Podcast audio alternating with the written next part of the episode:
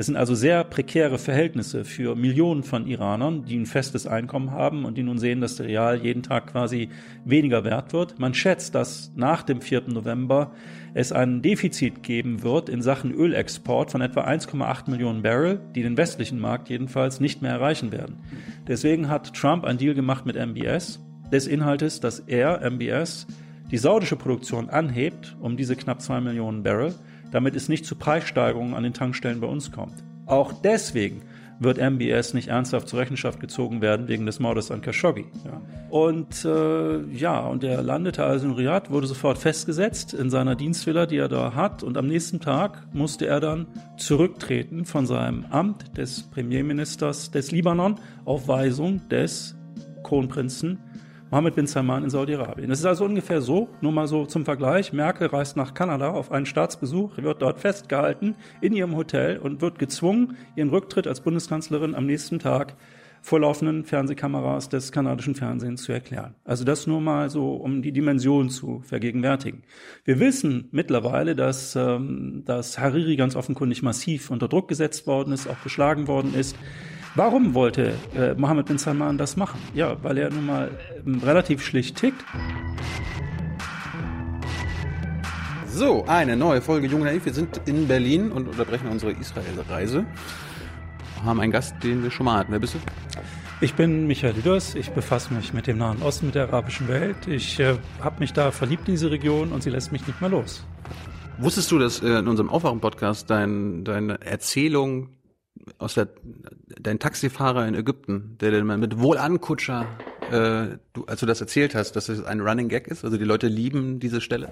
Tatsächlich, um ehrlich zu sein, das wusste ich nicht, nein, aber das finde ich gut, ja, das finde ich gut. Ja, wir, wir, brauchen quasi heute neue Gedichte von dir oder irgendwelche Erzählungen aus irgendwelchen Taxis, vielleicht aus Teheran oder so.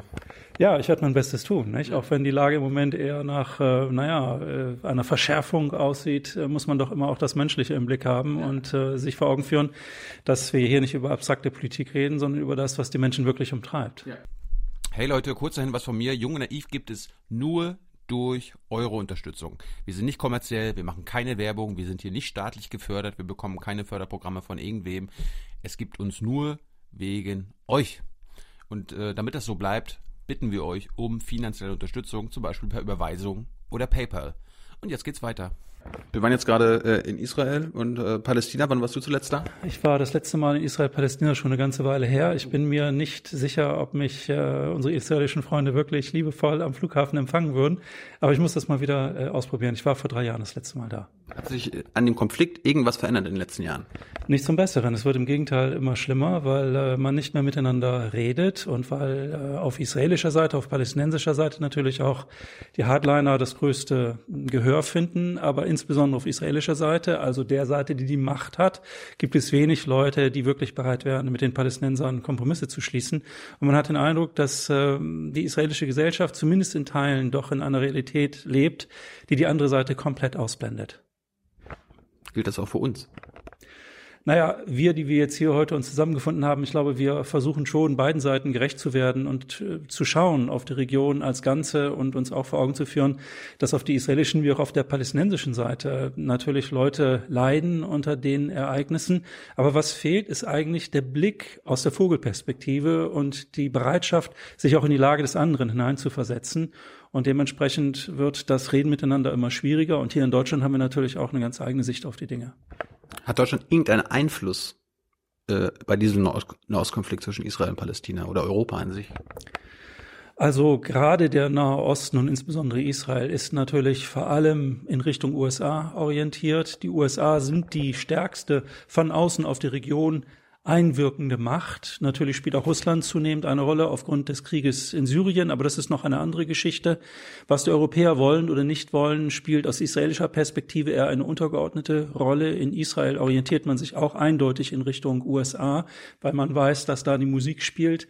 Natürlich haben auch wir Deutsche eine bestimmte historische Verantwortung gegenüber Israel, die auch von der Politik immer wieder bemüht wird. Aber man hat häufig den Eindruck, dass es äh, eine, ein, fast schon eine Floskel geworden, denn ähm, es ist ja so, dass wenn zwei Streithähne sich ineinander verkämpft haben, dann wäre es ja ganz sinnvoll, vielleicht von außen nochmal positive Impulse zu geben und gegebenenfalls vielleicht auch mal an die Adresse der einen oder anderen Seite zu sagen, was geht und was nicht geht. Aber wie kann Europa quasi wieder Einfluss in diese Region bekommen? Also ich glaube, das wird ganz, ganz schwierig sein. Die Europäer sind äh, uneins. Die Europäische Union spricht ja nicht mit einer Stimme. Die Deutschen haben ihre eigene Agenda aufgrund der jüngeren deutschen Geschichte. Die Engländer und die Franzosen, die spielen noch mit den Amerikanern gemeinsam als Juniorpartner eine gewisse Rolle aufgrund ihrer eigenen kolonialen Vergangenheit in der Region. Aber ich glaube, die Deutschen gelten mehr so als die Naivlinge, die man gerne anspricht, weil sie auch äh, gerne finanzielle Unterstützung in die eine oder andere Richtung leisten, weil sie wohlfeile Worte dabei haben. Aber wer in der Region würde jetzt wirklich auf Deutschland hören? Was ein bisschen schade ist, weil wenn man zum Beispiel in Libanon, wo ich gerade war, äh, libanesische Politiker hört, die haben ein sehr verklärtes Bild von Deutschland und die glauben, dass äh, die Deutschen ehrliche Makler seien, die doch in der Lage sein sollten, in der Region vermittelt einzugreifen. Und ich sage dann immer, ja, ihr habt vollkommen recht, das wäre schön, wenn es so wäre. Aber das ist im Alltag dann nicht immer so gewährleistet. Was hast du im Libanon gemacht? Ich war im Libanon, um mich dort mal wieder vor Ort ein bisschen zu orientalisieren. Ich liebe den Libanon, vor allem Beirut. Und ich war dort insbesondere, um verschiedene Jemeniten zu treffen für mein Buch, die dort ähm, sich getroffen haben. Und ähm, es ist eine sehr lebendige jemenitische Exilgemeinde dort aktiv. Aber auch äh, Jemeniten von außerhalb des Libanon treffen sich gerne in Beirut, weil das visummäßig am einfachsten ist und tauschen sich dort aus. Und man erfährt dort viele Dinge, die man normalerweise hier bei uns in den Medien nicht erfährt. Ich habe äh, mit Dan Shiftan geredet, das ist ein israelischer Sicherheitsexperte, äh, der hat His, äh, Libanon Hisbollistan genannt. Hast du auch, hast du die Hisbollah-Leute da getroffen? Ja, die Hisbollah ist ja überall präsent, ist ja völlig klar. Die Hisbollah, die Partei Gottes, ist eine schiitische Partei, aber eben auch eine Miliz. Die Schiiten sind, stellen die Bevölkerungsmehrheit im Libanon, vor allem im Süden des Landes stellen sie die Bevölkerungsmehrheit. Und ähm, seit der israelischen Libanon-Invasion von 1982, die dann andauerte bis ins Jahr 2000, also schon eine Weile her, aber diese libanesische Invasion in den Süden Libanons und die Besetzung des Südlibanon hat bei den Schiiten eine Widerstandsbewegung ins Leben gerufen, die sich dann unter dem Begriff Hezbollah, Partei Gottes, formiert hat. Und aufgrund der israelischen Besatzung sind damals Zehntausende Schiiten in Richtung Beirut geflüchtet und haben dort ein neues Wohnviertel begründet, unweit des Flughafens von Beirut, Dahiyya genannt, wörtlich vor Ort. Und das ist heute, wenn man so will, ja, das Hauptquartier der Hisbollah, der Partei Gottes, die eng mit dem Iran liiert ist, von dort Waffen und Geld ähm, erhält und auch in Richtung des Revolutionsführers sich politisch orientiert. Es ist aber nicht so, dass die Hisbollah, wie viele glauben, jetzt alleine eine, eine fünfte Kolonne Teherans wäre. Sie vertritt schon ureigene libanesische, schiitische Interessen und ist ein ganz entscheidender Machtfaktor im Libanon weit über das Militärische hinaus. Welche Interessen vertreten die denn? Was will die Hezbollah? Die Hisbollah will, ja, gut, gute Frage. Die Hisbollah will zunächst einmal natürlich, dass äh, es, äh, man hat gelernt aus Fehlern in der Vergangenheit, es zunächst einmal nicht zu einer militärischen Auseinandersetzung wiederkommt mit Israel. Die Hisbollah war ursprünglich eine Organisation, die sich verstanden hat als Widerstandsbewegung gegen die israelische Besatzung. Die gibt es aber seit dem Jahr 2000 nicht mehr. Dadurch, dass sie eng verbunden ist mit dem, mit dem Iran und dadurch, dass sie den Waffennachschub, den sie erhält, vor allem über Syrien bezieht, hat sich also die Hisbollah, die Partei Gottes, auf die Seite von Bashar al-Assad im Syrienkrieg seit 2011 äh, geschlagen. Und viele Hisbollah-Kämpfer sind also in den Krieg gezogen, dort auch gestorben in Syrien im Kampf für das Assad-Regime, was die Hisbollah viel Sympathien gekostet hat, auch unter den Schiiten äh, im Libanon. Gleichzeitig haben viele Schiiten, die im Süden des Landes leben und die im Falle einer militärischen Auseinandersetzung mit Israel damit rechnen müssten, dass sie wieder äh, bombardiert werden, dass ihre Häuser, ihre Dörfer zerstört werden, Sie haben kein Interesse daran, dass es zu einer militärischen Auseinandersetzung kommt zwischen der Hisbollah und, und Israel. Insofern sind die militärischen und politischen Optionen der Hisbollah begrenzt. Sie ist äh, jetzt nicht eine Gruppierung, mit deren Führung man unbedingt einen Kaffee trinken gehen wollte.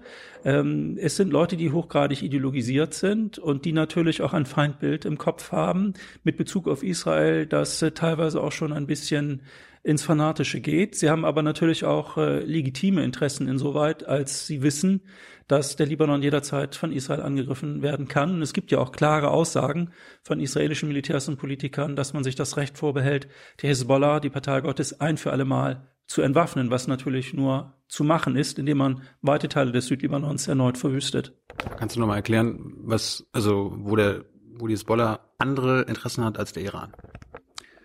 Der Iran und die Hisbollah sind im Grunde genommen der linke und der rechte Arm, was Geopolitik anbelangt. Und äh, die Hisbollah würde niemals ohne den Iran in irgendeiner Weise militärisch tätig werden gegenüber Israel. Das ist völlig ausgeschlossen.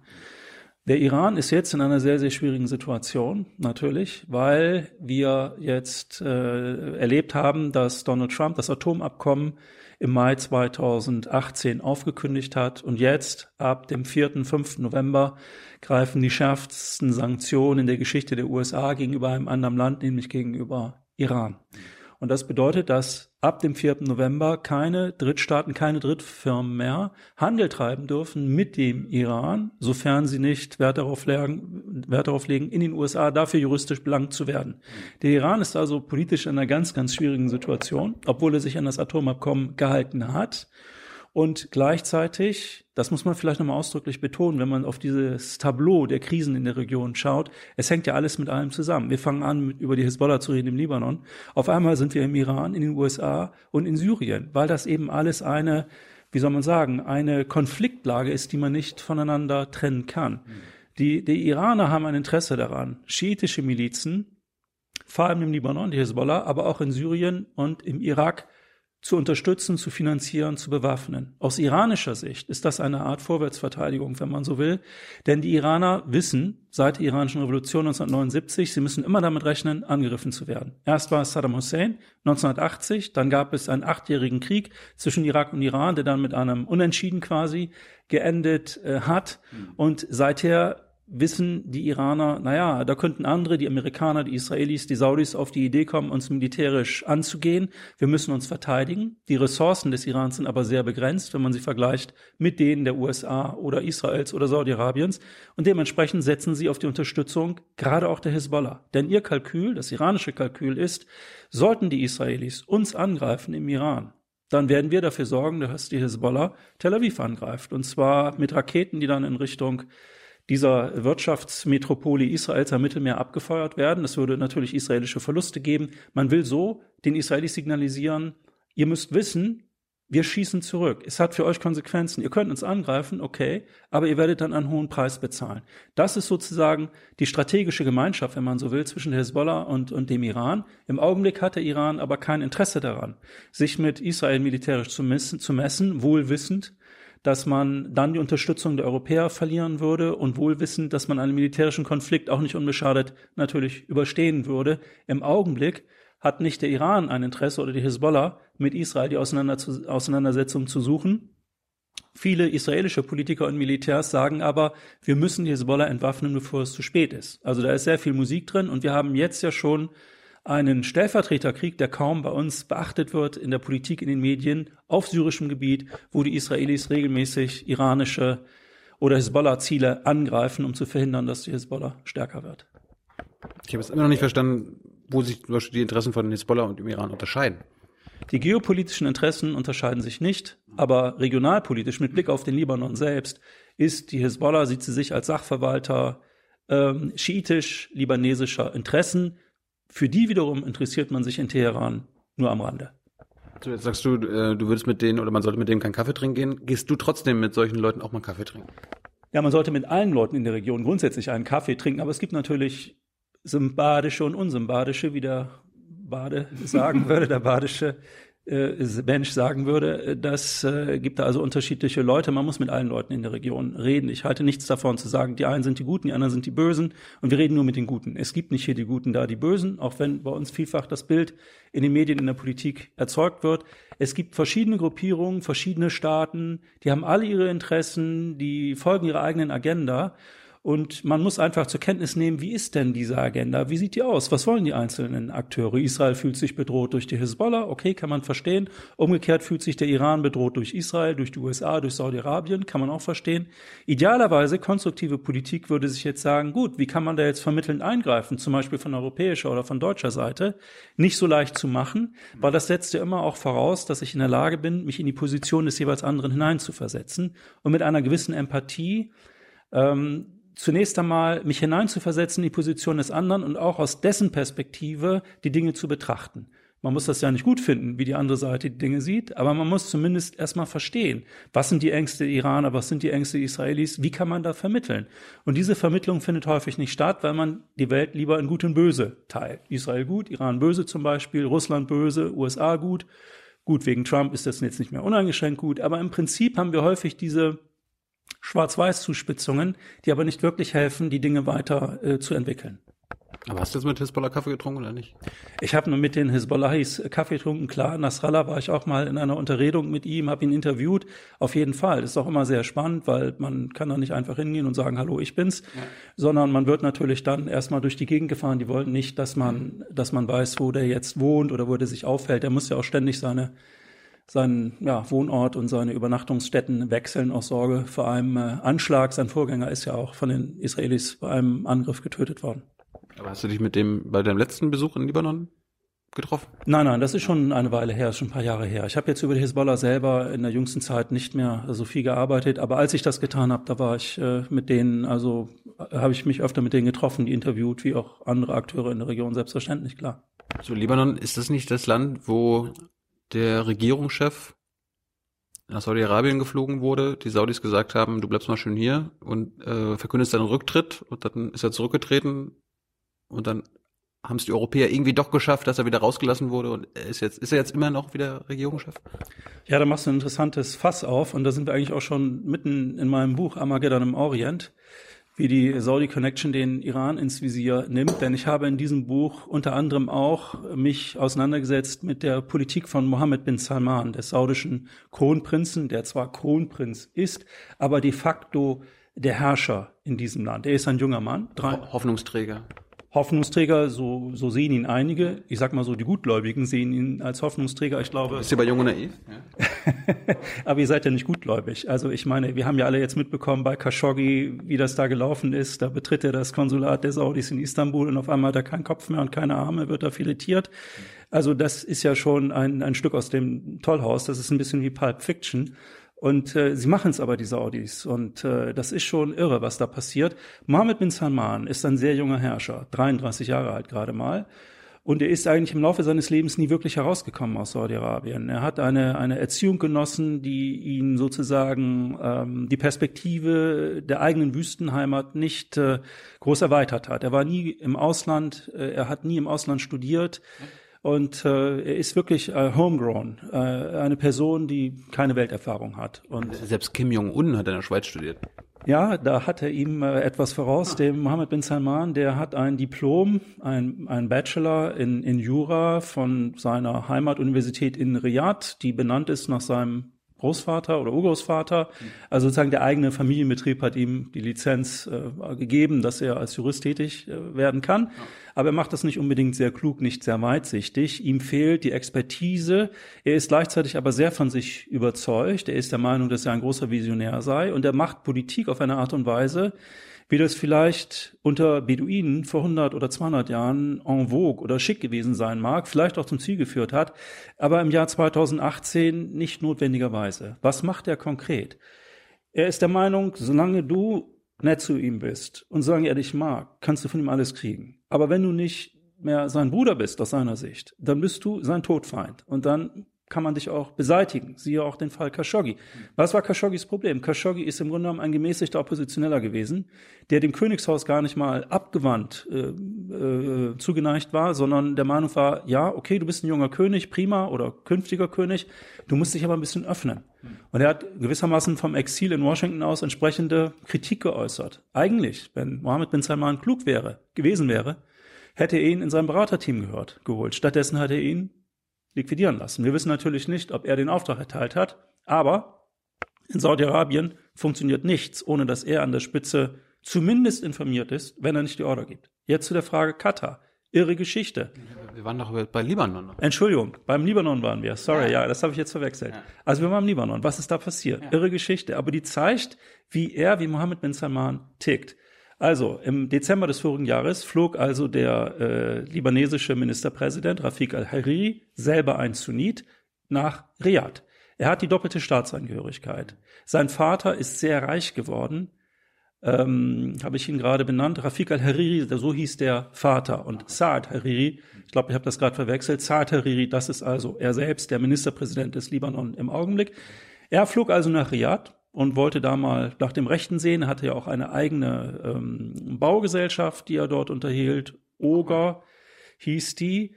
Und äh, ja, und er landete also in Riyadh, wurde sofort festgesetzt in seiner Dienstvilla, die er da hat. Und am nächsten Tag musste er dann zurücktreten von seinem Amt des Premierministers des Libanon auf Weisung des Kronprinzen Mohammed bin Salman in Saudi-Arabien. Es ist also ungefähr so, nur mal so zum Vergleich, Merkel reist nach Kanada auf einen Staatsbesuch, wird dort festgehalten in ihrem Hotel und wird gezwungen, ihren Rücktritt als Bundeskanzlerin am nächsten Tag vor laufenden Fernsehkameras des kanadischen Fernsehens zu erklären. Also das nur mal so, um die Dimension zu vergegenwärtigen. Wir wissen mittlerweile, dass, ähm, dass Hariri ganz offenkundig massiv unter Druck gesetzt worden ist, auch geschlagen worden ist. Warum wollte äh, Mohammed bin Salman das machen? Ja, weil er nun mal ähm, relativ schlicht tickt. Mohammed bin Salman hat genauso wie Israel, genauso wie die USA einen entscheidenden geopolitischen Feind ausgemacht und das ist der Iran. Und er will mit den Amerikanern, mit den Israelis gemeinsam dafür Sorge tragen, dass es im Iran einen Regimewechsel gibt, weg von diesem Regime, das wir jetzt haben. Man will den Iran schwächen okay, wenn ich den Iran schwächen will, warum muss ich dann, warum muss ich dann Hariri, den Ministerpräsidenten des äh, Libanon, sozusagen ähm, zwingen, zurückzutreten? Stellst du schon diese Frage selbst ja, ich bitte um Entschuldigung. Na, jedenfalls, äh, warum hat er es gemacht? Ja, ganz einfach, weil er, Hariri, nicht bereit war, sich mit der Hezbollah anzulegen, mit der Partei Gottes, jener schiitischen Partei und Miliz, die den entscheidenden Machtfaktor im Libanon ausmacht. Aus der Sicht von Hariri macht das auch Sinn. Er kann sich ja nicht anlegen mit dem stärksten Machtfaktor äh, im Libanon. Das wäre so, wenn der Vergleich gestattet ist, als würde die FDP in einer Regierungskoalition mit der CDU, CSU sich befinden und die FDP würde sagen, Merkel muss weg. Ja, das kann nicht gut gehen. Das wird nicht funktionieren. Und dementsprechend hat er natürlich nicht darauf reagiert und man wollte ihn jetzt unter Druck setzen, in der Absicht, den Konflikt zwischen Sunniten und Schiiten im Libanon voranzutreiben, um auf diese Art und Weise einen Stellvertreterkrieg auszulösen, jedenfalls den Iran in eine Bredouille zu bringen, den Libanon auf saudischen Kurs zu bringen. Das war das Ziel dieser Initiative in Anführungsstrichen von Mohammed bin Salman, die offenbart, wie er tickt. Ich meine, die Idee alleine zu haben, den Chef der Regierung eines anderen Staates quasi in Geiselhaft zu nehmen, und er war zwei Jahre, zwei Monate, Entschuldigung, zwei Wochen, war der gegen seinen Willen in Riyadh in seiner Villa festgehalten. Ja, und die haben ihm mit sonst was gedroht. Und hier war nun sozusagen eine Sternstunde französischer Diplomatie, denn Macron, der französische Präsident, hat dafür Sorge getragen über seine Kontakte, die er hat nach Saudi-Arabien, dass Hariri freigelassen wird. Er flog dann nach Paris und von Paris weiter nach Beirut. Und dort in Beirut hat er dann den Rücktritt von seinem Rücktritt erklärt, blieb also im Amt, ist nach wie vor im Amt und wird auch im Amt bleiben. Aber wie absurd Politik sein kann, kann man daran sehen, dass er zwischenzeitlich wiederholt schon in Saudi-Arabien war. Gerade jetzt erst war er wieder dort bei dieser, ja, ja, gerade der großen Geberkonferenz, die ja ein großes Problem war. Die fand statt Ende ähm, Oktober. Das Problem war, dass in Riyadh eine große Konferenz stattfinden sollte, der großen Geldgeber dieser Welt, aber viele haben abgesagt wegen der Ermordung von Khashoggi. Ja. Aber er, der Libanese, er musste also hin, Hariri, klar, weil der Libanon finanziell abhängig ist von Saudi-Arabien. Saudi-Arabien ist stinkreich aufgrund der Erdölexporte, der größte Erdölexporteur der Welt. Und wenn sozusagen die Meister rufen aus Riyadh, dann muss auch einer wie Hariri kommen. Also das ist schon eine enorme Kunst, sich so zu verleugnen, dass man dann mit Mohammed bin Salman gemeinsam auf der Couch sitzt und ihm bescheinigt, dass er wirklich ein ganz cooler Brother sei und dass man sich freue, wieder in Riyadh ihm wieder zu begegnen. ein bisschen was von Stockholm-Syndrom. Ja, es ist im höchsten Grade äh, selbstverleugnend und in der Tat, Stockholm-Symptom, das trifft es sehr gut, ja. Und wie, wie, wie denken die, die Libanesen vor Ort über die ganze Geschichte? Hast du wahrscheinlich auch mit denen geredet?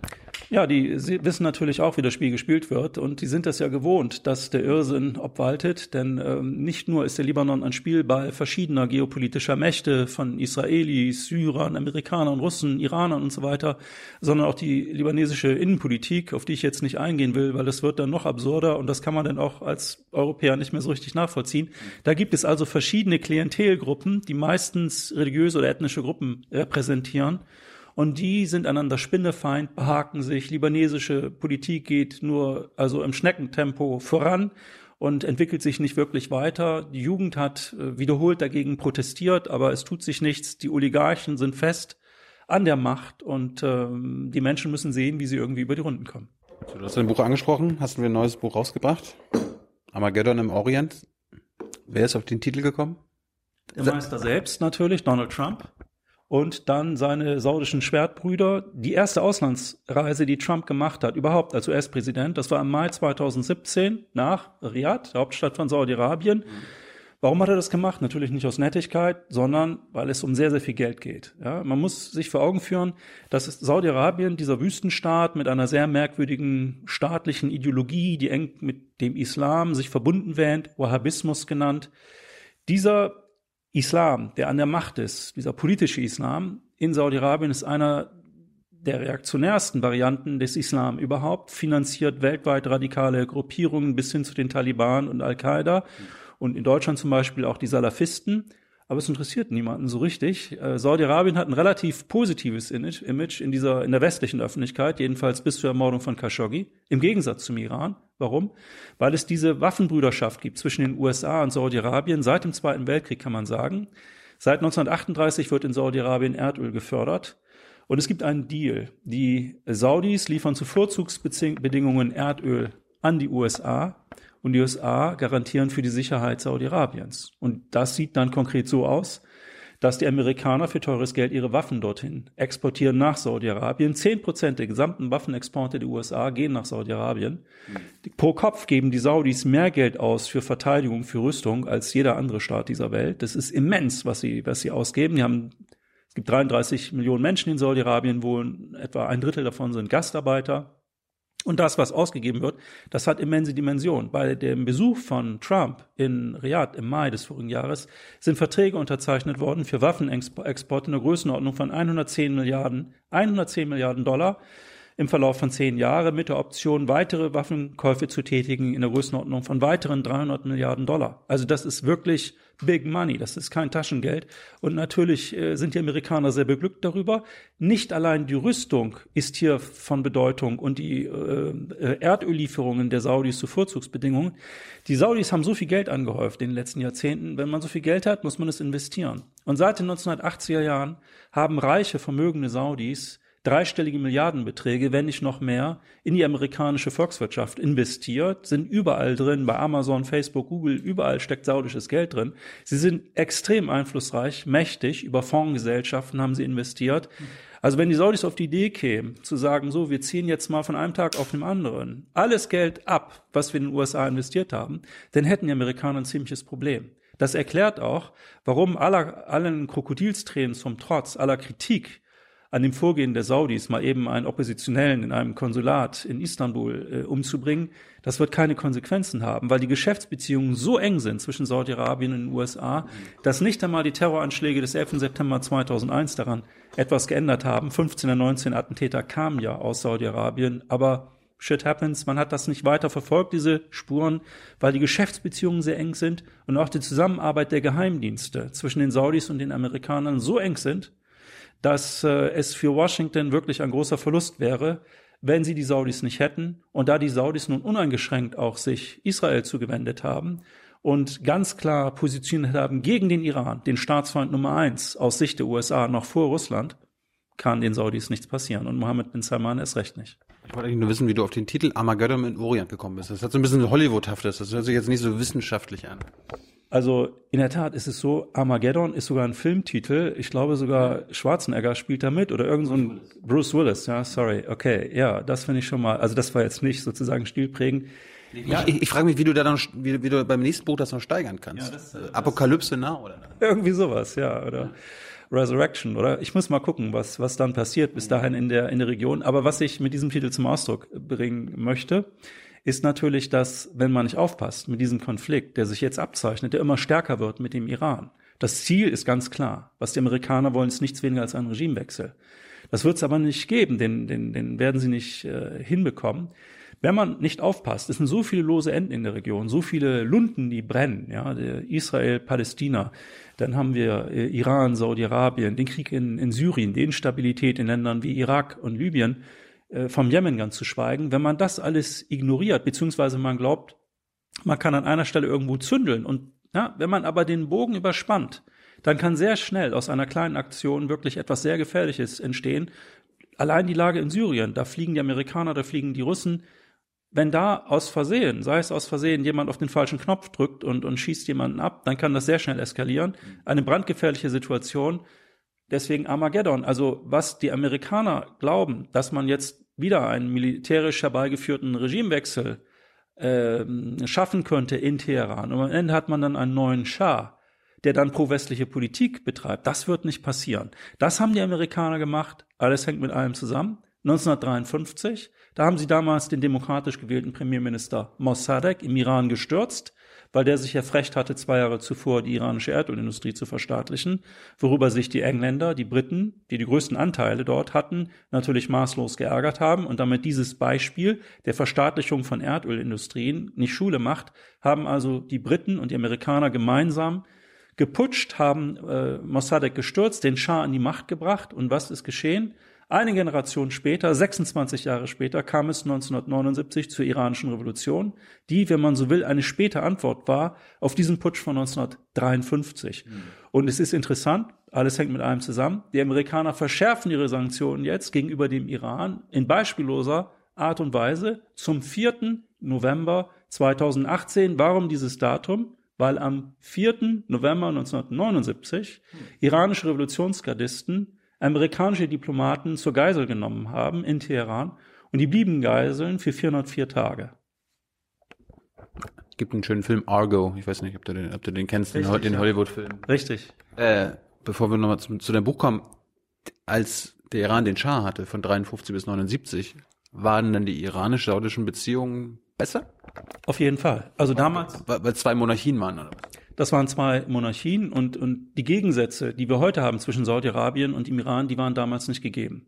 Der Iran war zu der damaligen Zeit, zur Zeit des Schahs, der engste Verbündete neben Israel und Saudi-Arabien der USA und hat eng auch mit Israel zusammengearbeitet. Der damalige iranische Geheimdienst Savak wurde maßgeblich von amerikanischen und israelischen Ausbildern geschult. Und das Ergebnis war natürlich dann die Revanche, dass man die Israelis und die Amerikaner rausgeschmissen hat, dann äh, nach der iranischen Revolution 1979. Und äh, es gab keine Spannungen zu jener Zeit, keine nennenswerten Spannungen zwischen Iran und Saudi-Arabien, weil eben beide Monarchien waren, wie du zu Recht sagst. Aber dann kam ja die Revolution, die iranische Revolution und die Saudis, die saudische Dynastie, Saudi-Arabien ist ja das einzige Land, das nach einer Familie benannt ist, der Al Saud, ja, also ein Familienclan, nach dem dieses Land benannt ist. Die hat natürlich panische Angst, dass dieses Beispiel der iranischen Revolution Schule macht und sie selber ihre Macht verlieren. Und um zu verhindern, dass irgendwelche Revolutionäre auf dumme Gedanken kommen, haben die Saudis dann 1979 gemeinsam mit den Amerikanern einen anderen Hotspot der Weltpolitik damals befeuert, nämlich Nachdem die Sowjets Afghanistan 1979 besetzt hatten, haben die Saudis und Amerikaner mit den Pakistanern gemeinsam die Mujahedin, die Glaubenskämpfer, bewaffnet, ausgebildet, finanziert, die dann erfolgreich gegen die sowjetische Besatzung äh, vorgegangen sind, bis die Sowjets 1989 aus Afghanistan abgezogen sind. Dummerweise haben sich dann aus diesen Mujahedin, die von den Saudis und den Amerikanern finanziert wurden, dann Al-Qaida und die Taliban herausgebildet und Osama bin Laden, der lange von den Amerikanern alimentiert wurde, wurde dann deren Gegner. Also wenn man sich einmal anfängt, mit diesem Irrsinn zu befassen, dann hat man das Gefühl, ja, ist das jetzt irgendwie, ist das jetzt ein Horrorfilm oder ist das Reality TV? Was ist das? Es ist jedenfalls an Irrsinn kaum zu toppen, was hier abgeht. Und wenn wir schon beim Thema Irrsinn sind, jetzt könnte man ja glauben, nach 79, von wegen kleiner Satan, Israel großer Satan, USA, das war ja die offizielle Propaganda im Iran lange Zeit, Jetzt könnte man denken, die seien einander Spinnefeind gewesen, Israel und, und der Iran. Und auch die USA und der Iran. Aber mitnichten. Wenn man genau hinguckt, stellen sich die Dinge ganz anders dar. Ähm, ich will jetzt nicht zu viel aus dem Buch plaudern. Ich möchte nur eine, eine Anekdote erzählen, die wirklich ganz unglaublich ist. Das war mir auch neu, das wusste ich nicht. Das habe ich durch die Recherche erfahren dann. Es gab ja diese berühmte Iran-Contra-Affäre. Die muss man vielleicht den Jüngeren ein bisschen erläutern. Also von 1980 bis 1988 führten der Irak und Iran Krieg miteinander, nachdem Saddam Hussein den Iran angegriffen hatte, in der irrigen Annahme, der Iran sei geschwächt durch die Revolution und er könnte die Ölgebiete an der irakischen Grenze vom Iran annektieren. Das ist ihm nicht gelungen. Die Amerikaner und die Saudis haben natürlich alle fleißig die Iraker unterstützt, weil sie wollten, dass die iranische Revolution geschwächt wird. Gleichzeitig aber, ja, Kapital und Moral ist zwar ein Widerspruch in sich, haben dann die Amerikaner auch den Iran mit Waffen beliefert. Denn man muss sich vor Augen führen, die Iraner haben ja mit amerikanischem Kriegsgerät gekämpft. Der Schah hatte ja nur amerikanische Waffen eingekauft. Also brauchten die Waffennachschub. Und die Amerikaner haben dann unter Ronald Reagan Waffen in der Tat verkauft in Richtung Iran, obwohl sie das gar nicht durften. Das war gesetzlich verboten in den USA. Was haben sie also gemacht? Sie haben Waffen illegal verschifft in Richtung Israel. Die wurden dann umdeklariert, wenn man so will. Landeten dann diese Waffen auf Zypern. Larnaca war hier der Drehpunkt, der Flughafen dort selbst. Und dort haben, man glaubt es kaum, iranische Revolutionsgardisten und israelische Militärs gemeinsam ein Büro betrieben, um diese ganzen Waffenschieberei in Richtung Iran zu organisieren. Die Iraner haben dafür bezahlt bei den Israelis und bei den Amerikanern mit Erdöllieferungen. Und äh, das alles weiß man natürlich ähm, heute nicht. Und während des gesamten Krieges Irak-Iran gab es immer mindestens 100 israelische Militärberater pro Jahr, die unweit von Teheran stationiert waren und die die Iraner beraten haben in ihrem Krieg gegen den Irak und die Amerikaner wiederum, alles hängt mit allem zusammen, haben das Geld, was sie verdient haben durch diese illegalen Waffenschiebereien, benutzt, um die Contras in Nicaragua zu finanzieren, die damals gegen die sandinistische Regierung äh, gekämpft haben. Also es ist wirklich, wenn man sich einmal anfängt, die Frage zu stellen, wie funktioniert Weltpolitik, da ist man sehr schnell sehr ernüchtert. Und wenn man dann hiesige Politiker hört, die uns äh, glauben machen wollen, dass es bei uns in der westlichen Politik um Freiheit, Demokratie und Menschenrechte ginge, dann kann man eigentlich genauso gut sich auch über Wesen und Wirken des Weihnachtsmannes unterhalten. Das ist natürlich nicht falsch, immer wieder an Demokratie und Menschenrechte zu erinnern. Aber das ist sozusagen Window Dressing. Das ist das, was man dem Volk erzählt. Und das, was wirklich hinter den Kulissen passiert, ist etwas ganz anderes. Wir müssen den Zuschauern noch sagen, dass äh, der damaligen Reagan-Regierung es verboten war, äh, die Kontras zu unterstützen. Also der US-Kongress hat gesagt, hier Vietnam und so weiter, äh, wir machen das nicht, auf keinen Fall. Und darum brauchen sie die, das illegale Geld über die Waffenlieferung.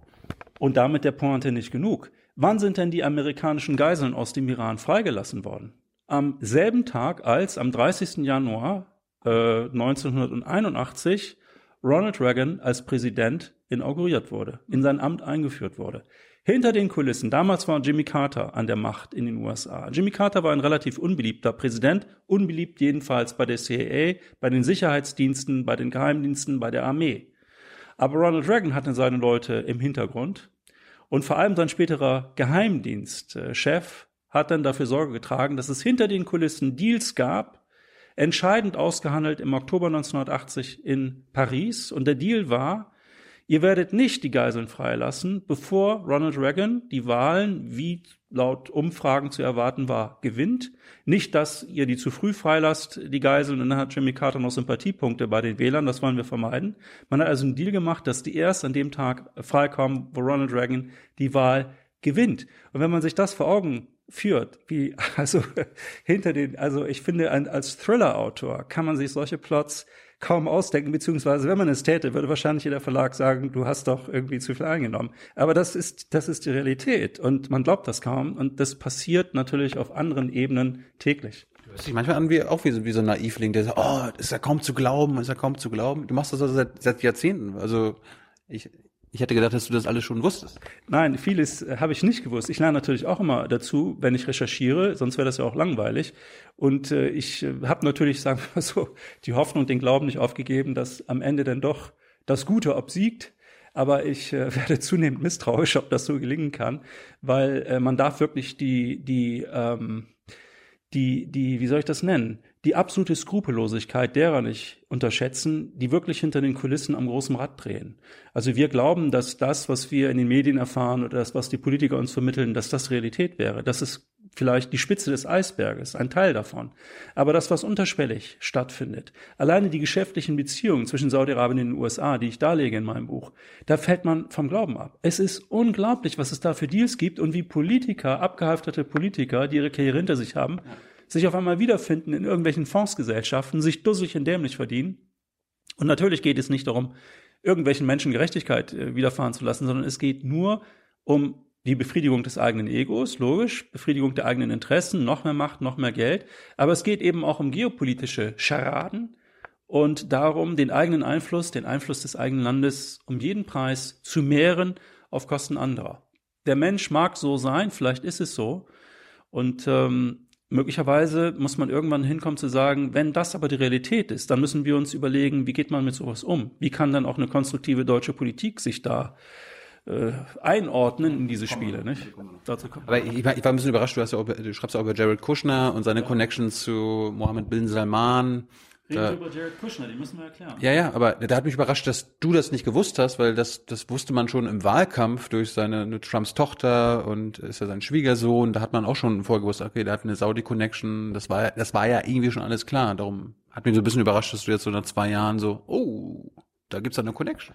Ja, aber Jared Kushner, man mag das vielleicht gewusst haben, dass der Kontakt hat in Richtung Saudi-Arabien, aber äh, Jared Kushner, vielleicht muss man es noch kurz erklären, ist also der Schwiegersohn des US-Präsidenten und das Erstaunliche ist, der Mann ist nie in irgendein Amt demokratisch gewählt worden. Der ist eigentlich auch nicht Funktionsträger im eigentlichen Sinne. Er ist eigentlich eine reine Privatperson, aber er ist eben der Schwiegersohn des US-Präsidenten. Das ist sozusagen sein Legitimationsnachweis und seine Befähigung, dieses Amt, das er hat, auszuüben. Er ist nämlich Chefberater von Donald Trump, von seinem Schwiegervater und er berät ihn in allen Fragen, die den Nahen Osten betreffen. Vielleicht, vielleicht ist er auch eine Ostexperte wie Michael Lüders. äh, ja, wer weiß, wer weiß, wer weiß. Auf jeden Fall hat er bessere Kontakte zu Mohammed bin Salman, als ich es habe. Denn er hat sehr, sehr frühzeitig sich in Richtung Mohammed bin Salman orientiert. Vermittelt wurde das durch den Botschafter der Vereinigten Arabischen Emirate in Washington, ein Mann namens Al-Otaiba, der entscheidende Strippenzieher in Washington, einer der mächtigsten äh, Figuren, die im Hintergrund äh, Deals machen. Und dieser Botschafter der Vereinigten Arabischen Emirate in Washington hat Kushner und ähm, Mohammed bin Salman äh, zusammengebracht. Und er hat etwas geleistet durch diesen Deal, den er da äh, bewirkt hat, nämlich Kushner und Mohammed bin Salman zusammenzubringen. Die sind beide jung, ne? Mohammed bin Salman 33, Kushner 37, 38. Und die verstehen sich. Das sind sozusagen Bruder im Geiste. Beide sind, äh, sagen wir mal, nicht gerade bildungsaffin. Beide sind sehr skrupellos, wenn es um ihre eigenen Interessen geht. Und ich muss gestehen, das, was ich dann äh, recherchiert habe, das habe ich in der Tat nicht gewusst, nämlich die unglaubliche Verquickung der eigenen persönlichen Interessen von Kushner mit der Region des Nahen und Mittleren Ostens. Was ist nämlich passiert? Er hat sich eine riesige Immobilie gekauft für, wenn ich die Zahl richtig in Erinnerung habe, von 1,8 Milliarden Dollar ähm, an der Fifth Avenue, 666 Fifth Avenue, lautet die sehr ja, äh, prä prägnante Adresse. Und er wollte also diesen Skyscraper, diesen Wolkenkratzer zu etwas ganz mondän machen, zu einem neuen Wahrzeichen von New York. Das Blöde war nur, er hat völlig überteuert eingekauft. Und ein Jahr später, 2008, war die große Banken- und Finanzkrise. Er hatte sich verzockt. Und äh, 2019 werden also Verbindlichkeiten fällig der Kushner Company, die er und sein Vater betreiben, in der Größenordnung von 1,4 Milliarden Dollar. Und kaum war er, der Schwiegersohn des US-Präsidenten, nun in der Rolle des äh, Nahostbeauftragten, des Inoffiziellen, hat er also versucht, Geld einzusammeln in der Region. Er hat quasi den Leuten, mit denen er zu tun hat, signalisiert, wenn ihr was von mir wollt, dann investiert ihr zu meinen Gunsten. Und das hat er zum Teil mit Erfolg gemacht, zum Teil aber nicht. Mit den Katarern zum Beispiel hat er versucht, einen Deal zu machen. Und die haben ihm gesagt, okay, wir sind dabei, aber du musst, sagen wir mal, dein Businessplan, der muss noch ein bisschen konkreter und besser werden. Und dazu war er aber nicht bereit. Und dann kam es nicht zu diesem Deal zwischen Kushner und den Katarern. Und kaum kam es nicht zu diesem Deal, im Juni des vorigen Jahres, was geschah, kurz nach dem Besuch von Trump in Riyadh, Katar wurde zum Staatsfeind Nummer eins der Saudis erklärt, die Grenze wurde gesperrt, alle wirtschaftlichen Beziehungen unterbrochen, Katar als der große Schurkenstaat, der große Terrorsponsor dargestellt. Das alles ist mit den USA abgesprochen. Und es gibt viele, die eben sagen, naja, Kushner war, wenn man so will, sauer, weil die Katarer nicht seine Businesskontakte so gefördert haben, wie er sich das idealerweise gewünscht hat. Und äh, das ist natürlich sehr problematisch, wenn es eine solche Verquickung gibt von, von Privatem und von, von Politischem. Und hier geht, geht es um richtig viel Geld, um Hunderte von Millionen. Dollar. Und der will jetzt, also der Kuschner versucht gerade mit äh, unter anderem MBS einen Ostfriedensplan für die Israelis und die Palästinenser zu entwerfen. Ja, MBS, das ist die Abkürzung für Mohammed bin Salman. Gerade im angelsächsischen Sprachraum wird er gerne MBS genannt. Das ist ein Kürzel, hat auch den Vorteil, dass dieser etwas unschöne Faktor Islam da so ein bisschen rausgemändelt wird, nicht? Also MBS jedenfalls. Ähm, das ist ein unschöner Faktor, oder? Ja, na, für, für breite Teile der Öffentlichkeit ja durchaus. Ne? Islam ist ja bei vielen so Grusel, so von der Reaktion her.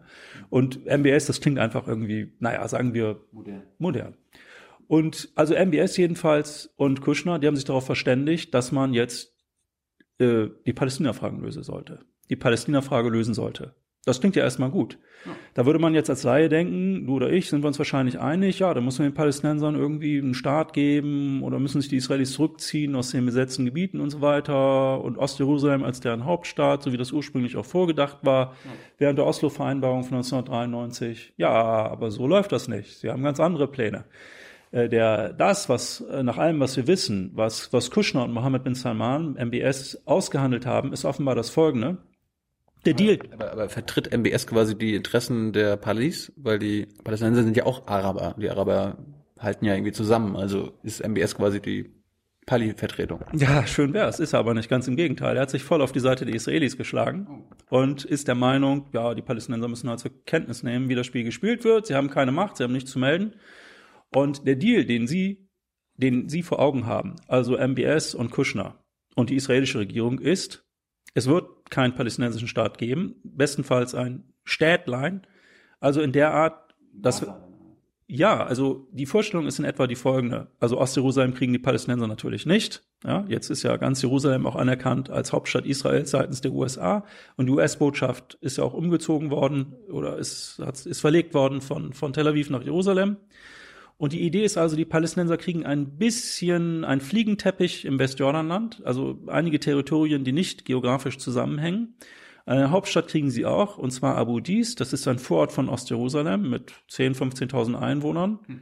Also ist auf deutsche Verhältnisse übertragen ungefähr so, als würde man sagen, also Berlin ist nicht mehr deutsche Hauptstadt, aber dafür Königs Wusterhausen, weil das ist irgendwie liegt ja näher in der Nähe von Berlin und Ne, so, und äh, also Abu Dis soll die Hauptstadt werden der Palästinenser. Ja, das reicht natürlich nicht. Und die weitere Planung ist, dass man den Gazastreifen, dieses, dieses Elendsgebiet, was völlig unter Kontrolle der Israelis steht, äh, erweitert in Richtung Sinai, ein bisschen erweitert in Richtung äh, Nord-Sinai bis etwa Al-Arish, das ist die Hälfte, Nordhälfte des, äh, des, äh, des Sinai. Natürlich in Kooperation mit Ägypten. Sie würden ihm dann diesen, diesen Wüstenstreifen überlassen, kriegen dafür natürlich Milliarden aus Saudi-Arabien und anderen Staaten. Und das können dann die Palästinenser, naja, wenn sie wollen, Palästina nennen oder was auch immer, egal welchen Namen sie dieser Geschichte geben. Also der, der Versuch dahinter ist, die Idee dahinter ist, dass man gewissermaßen die Palästina-Frage entsorgt in einer Art Indianerreservat. Und da können sich dann die Palästinenser austoben. Die Frage ist dann nur, wie kriegt man die ganzen Palästinenser aus dem Westjordanland, wie kann man die davon überreden, in dieses Wüstengebiet zu ziehen, wo sie ökonomisch gar nicht lebensfähig wären? Soweit sind die Denker noch nicht. Also da gibt es keine Planung. Interessanterweise kündigt ähm, Donald Trump seit Monaten an, er werde einen Masterplan für den Nahen Osten, den Jahrhundertdeal, vorlegen für die Lösung der Palästina-Frage. Tut das aber wohlweislich nicht. Jetzt will man offenbar warten bis nach den Wahlen in Israel, die für März geplant sind, 2019. Da stellt sich Netanyahu zur Wiederwahl, wird mit Sicherheit wiedergewählt werden. Und dann will man diesen Plan verkünden. Also die Palästinenser, die diesen Konflikt mit den Israelis ohnehin schon historisch verloren haben, kann man sagen, müssen sich dann damit abfinden, dass sie irgendwie, tja, entsorgt werden.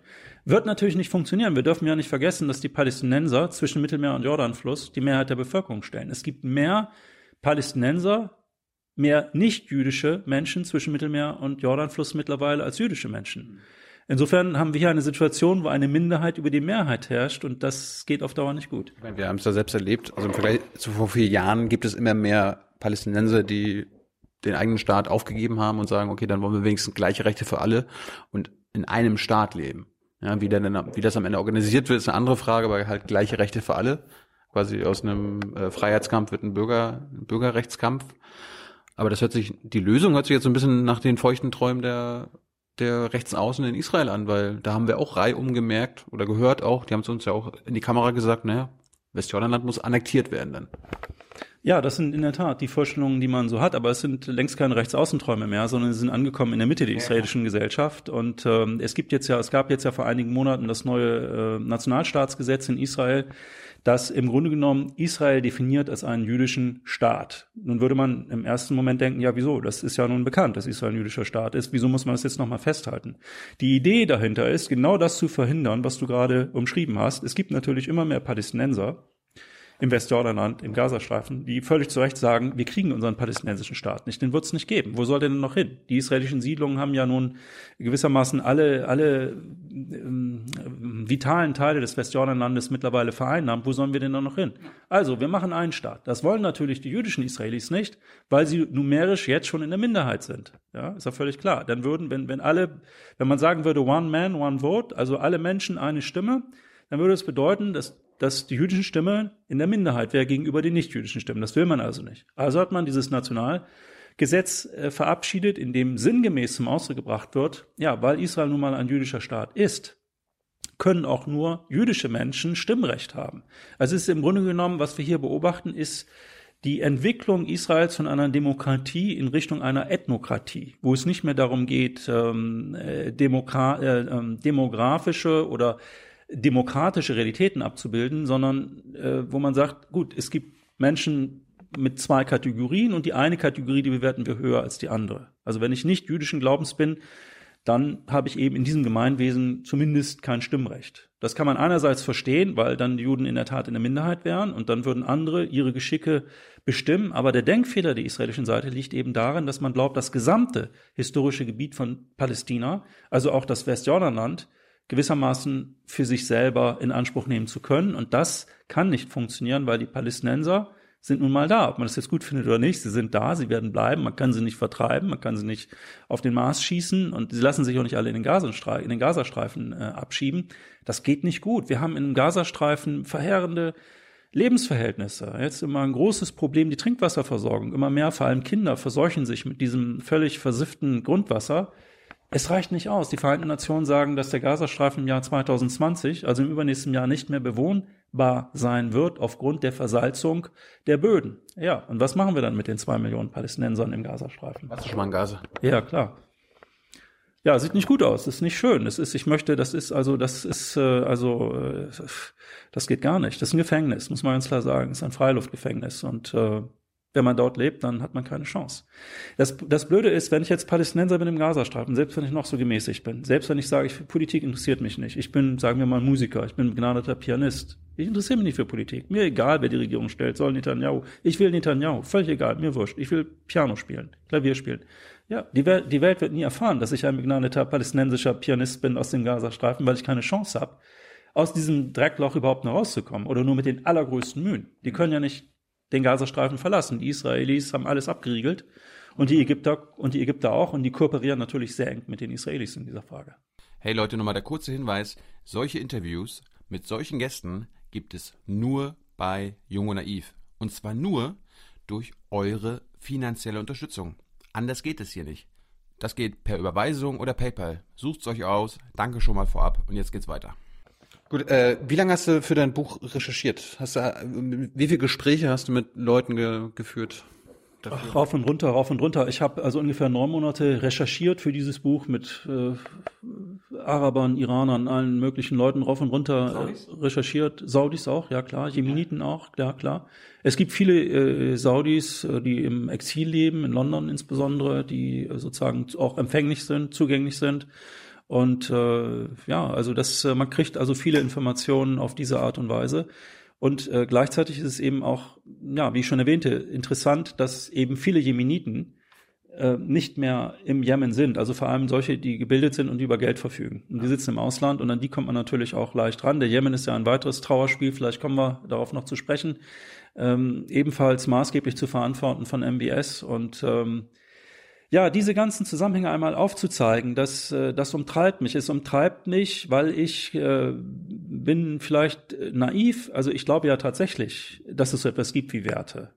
Und es stört mich, dass äh, wir politische Vertreter haben und auch Medienvertreter, die diese Werte ständig im Mund führen, aber eben nur im Mund und, und sie nicht leben, diese Werte, sie nicht umsetzen. Völkerrechtliche Normen könnte man ja gegenüber allen Parteien anfordern, äh, einfordern in der Region, von der israelischen Seite genauso wie von der palästinensischen. Man könnte, wenn man dem Iran kritisch begegnet, genauso kritisch auch Saudi-Arabien begegnen. Passiert natürlich nicht, aus den genannten Gründen. Also es gibt hier noch viel zu tun. Und ich hoffe, dass ich mit diesem Buch einen Beitrag geleistet habe, auch bestimmte Schweinereien mal öffentlich zu machen, ähm, die man vielleicht kennt, wenn man wirklich ein ausgebuffter Internetnutzer ist, aber nicht notwendigerweise als, als durchschnittlicher äh, Medienabonnent. äh, Konsument, weil ich finde das sehr besorgniserregend. Vor allem auch diese Geschichte mit dem Kushner, dem Schwiegersohn des US-Präsidenten.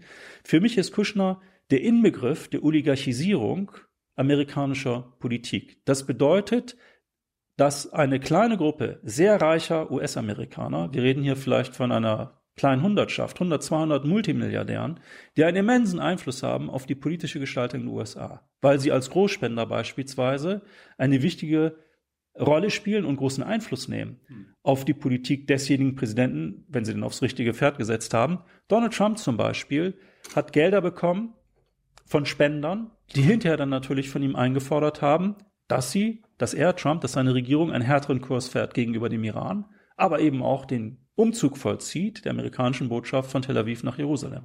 Wenn man das alles mal so im Kontext liest, ja, dann ist man zumindest sehr ernüchtert, vor allem, weil man merkt, die Politik ist eine Ebene in den USA, bei uns, im Nahen Osten sowieso, die betrieben wird von einer kleinen Schicht von Leuten. Und wir, die wir versuchen, etwas anderes, vielleicht etwas Besseres, Menschlicheres zu gestalten, haben einen harten Job, dagegen anzuwirken. Weil man hat dann vergleichsweise wenig Verbündete auch. Äh, du schreibst ja hier, in deinem, deinem Buch steht hier, es ist ein Blick hinter die Kulissen, der enthüllt, was leider nur allzu selten in der Zeitung steht. Aber wenn man dann in dein Literaturverzeichnis guckt, stehen da fast nur Sachen drin, die in Zeitungen gestanden haben.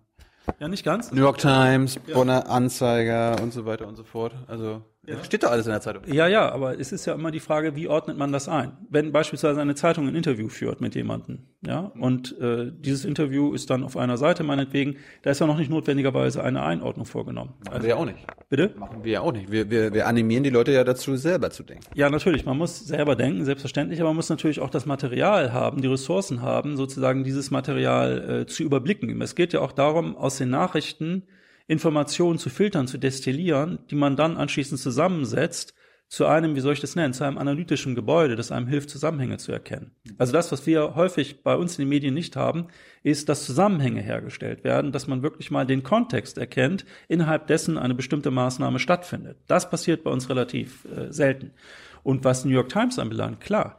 Also die New York Times ist eine wichtige Quelle, weil sie äh, viele Dinge benennt, aber nicht unbedingt einordnet. Also gerade Interviews, ja, die sind nicht schlecht, aber wie gesagt, man muss diese Materialien dann einordnen. Dasselbe Haaretz, die israelische Zeitung, die ich sehr schätze und eine wichtige Quelle auch, die ich jedem nur empfehlen kann, der sich informieren möchte über das, was in der Welt so äh, passiert. Das ist die Enthüllungsplattform The Intercept äh, in der Glenn, äh, Glenn Greenwald ähm, eine wichtige Rolle Waren alle schon zu Gast, Jeremy Scahill. Und so genau, ja, ja, sehr vorbildlich. Das sind wirklich tolle Leute. Ich wünschte mir, wir hätten in Deutschland äh, sowas auch wie The Intercept, weil das ist für mich wirklich ein vorbildlicher Journalismus. Die gehen wirklich ans, ja, ans Eingemachte, recherchieren die Dinge. Das ist nicht ein Meinungsgelaber, sondern wirklich fundierte Information, die so zusammengestellt wird, dass sie eben auch analytisch einen Kontext ergibt. Hm.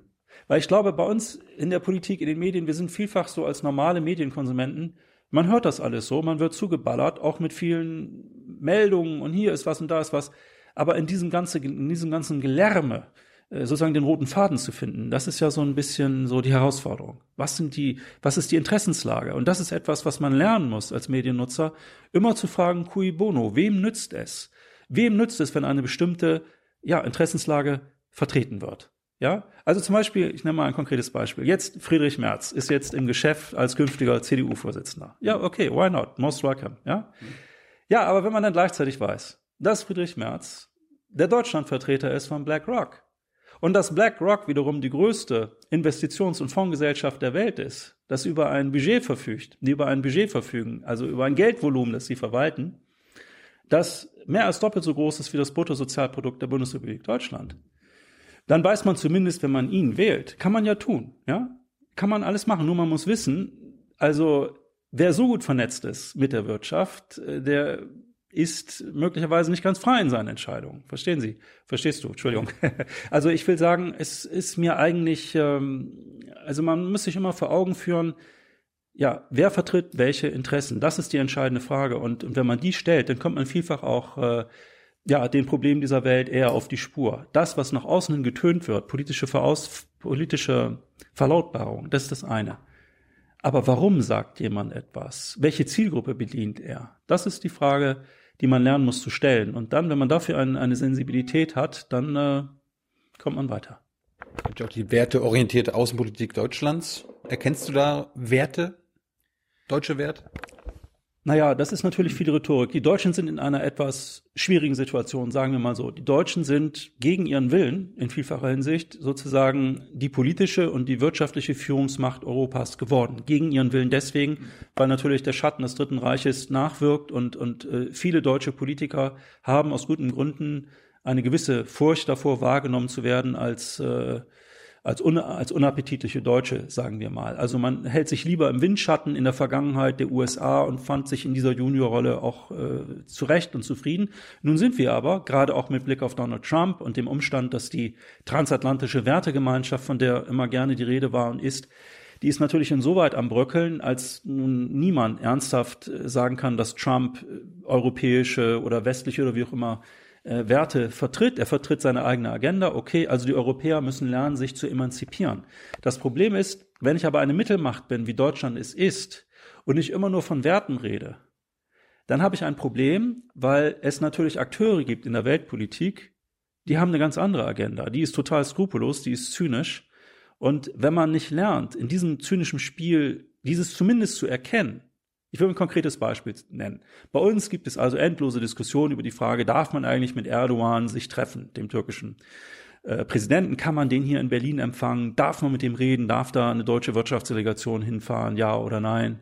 Das sind letztendlich unendlich naive Fragen. Natürlich muss man das. Natürlich ist Erdogan äh, ein, ein politischer äh, Vertreter, der alle, die gegen ihn sind, brutalst knechtet aber er ist trotzdem der Präsident eines wichtigen Landes. Und er selber betreibt eine sehr clevere Machtpolitik in der Art und Weise, wie er zum Beispiel in Sachen Khashoggi Informationen nur häppchenweise rauslässt, um auf diese Art und Weise die Saudis unter Druck zu setzen, damit sie ihm entgegenkommen. Die Wahrheit über die Ermordung von Khashoggi werden wir nie erfahren. Das werden die Türken nicht rauslassen. Aber er wird den, den, den Saudis signalisieren, macht mal irgendetwas gegen mich in einem Sinne, dass es mir unangenehm wird, dann lasse ich diese Informationen raus. Also er ist im Grunde genommen ein Machiavellist der reinsten Sorte. Der schert sich natürlich nicht um Fragen der Moral. Damit wir uns nicht missverstehen, Moral und Werte sind wichtig. Aber man muss, man darf nicht den Fehler machen, wie das viele deutsche Politiker tun. Man, man redet ständig davon, handelt aber genau gegenteilig und gibt sich aber selber so, ja, wir sind aber doch ganz werteorientiert. Skandinavische Länder, die Niederlande, Belgien, kleinere Staaten, die können sich erlauben, rauf und runter Moral, weil es sind kleine Staaten. Aber Deutschland muss agieren, muss handeln, muss auch Führung übernehmen.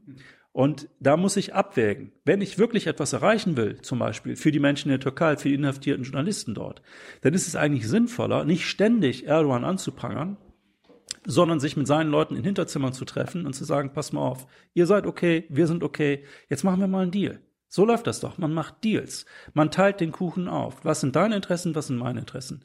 Und dann muss man sich arrangieren. Wenn ich aber im Brustton die Überzeugung komme, hey, ich bin aber, ich bin Deutscher, ich bin, boah, ich habe die richtigen Lektionen aus der jüngeren deutschen Geschichte gelernt. Ich bin ganz lieber. Und weil ich das weiß, lieber Herr Erdogan, hast du dieses, jenes, jenes, dieses zu tun. Da sagt er sich doch, wie blöd seid ihr denn? Das, auf diese Art und Weise erreiche ich nichts. Das nimmt er doch nicht ernst. Ich dachte gerade, dass du auf Cem Özdemir ab, abspielst oder so weiter. Ist der, ist der naiv oder was? Ich glaube, dass es, ich will keinen Namen nennen, es geht nicht darum, jetzt Einzelne äh, sich jetzt hier ähm, vorzunehmen, sondern es geht um die, um die grundsätzliche Einschätzung, ähm, dass eben doch äh, Politiker vielfach ein bisschen so ähm, naiv die Dinge betrachten. Das ist ja auch durchaus sympathisch, wenn man in einer gewissen Blauäugigkeit dem Leben begegnet. Aber, aber vielleicht machen sie das nur in der Öffentlichkeit und im, äh, im Hintergrund wissen sie ganz genau, wie der Hase läuft. Wenn dem so wäre, wäre es hilfreich. Aber nach allem, was ich mitbekomme, ist das häufig so, dass das, was man nach außen in dieser Frage formuliert, Freiheit, Demokratie, Menschenrechte, Unterstützung von Zivilgesellschaft und so weiter, durchaus etwas, was man äh, durchaus verinnerlicht hat. Nehmen wir das Verhältnis zu Russland. Ein wichtiger Nachbar von uns, egal was wir jetzt von der Regierung Putin halten, man muss sich mit diesem Land irgendwie ins Benehmen setzen. Immer nur sagen, die sind böse, die machen dieses, machen jenes gefällt uns alles nicht, kann man alles kritisieren. Aber was ist jetzt die Agenda? Wie wollen wir umgehen mit Russland? Ja, die, unsere Altvorderen hatten mit der Ostpolitik in den späten 60ern, frühen 70ern, die waren sehr pragmatisch. Die wussten auch, Kommunismus, da äh, wollen wir alles nicht haben. Aber es wäre doch naiv gewesen, wenn Willy Brandt damals gesagt hätte, also erstmal, liebe Russen, reißt ihr die Berliner Mauer ein und dann reden wir mit euch. Das hat er natürlich gewusst, dass es nicht funktioniert. Heute gibt es aber viele Politiker, die glauben, mit Blick auf Russland solche Forderungen stellen zu können. Macht erstmal dies, macht erstmal jenes und dann reden wir mit euch. So funktioniert Politik aber nicht. Und man muss sich immer wieder neu fragen, ja, wo ist die Interessenslage und wo ist die perspektivische Politik, wo wir hinwollen? Wenn man das nicht macht, dann hat man irgendwann keine Kommunikation mehr und eine Konfrontation. Bist du also ganz zufrieden mit dem jetzt unserem neuen deutschen Außenminister Heiko Maas, weil der labert ja auch quasi nach außen, oh ja, Demokratie, Menschenrechte, Werte und so weiter und im Hintergrund macht dann auch Deals mit den Saudis, entschuldigt sich, küsst die Füße, das äh, weil Gabriel doch mal vor einem Jahr sich abfällig geäußert hat äh, also quasi die Saudis kritisiert hat und Maas dann so, ja, sorry, sorry, sorry. Also ist Heiko Maas quasi dein, ist das ein guter Außen Außenminister?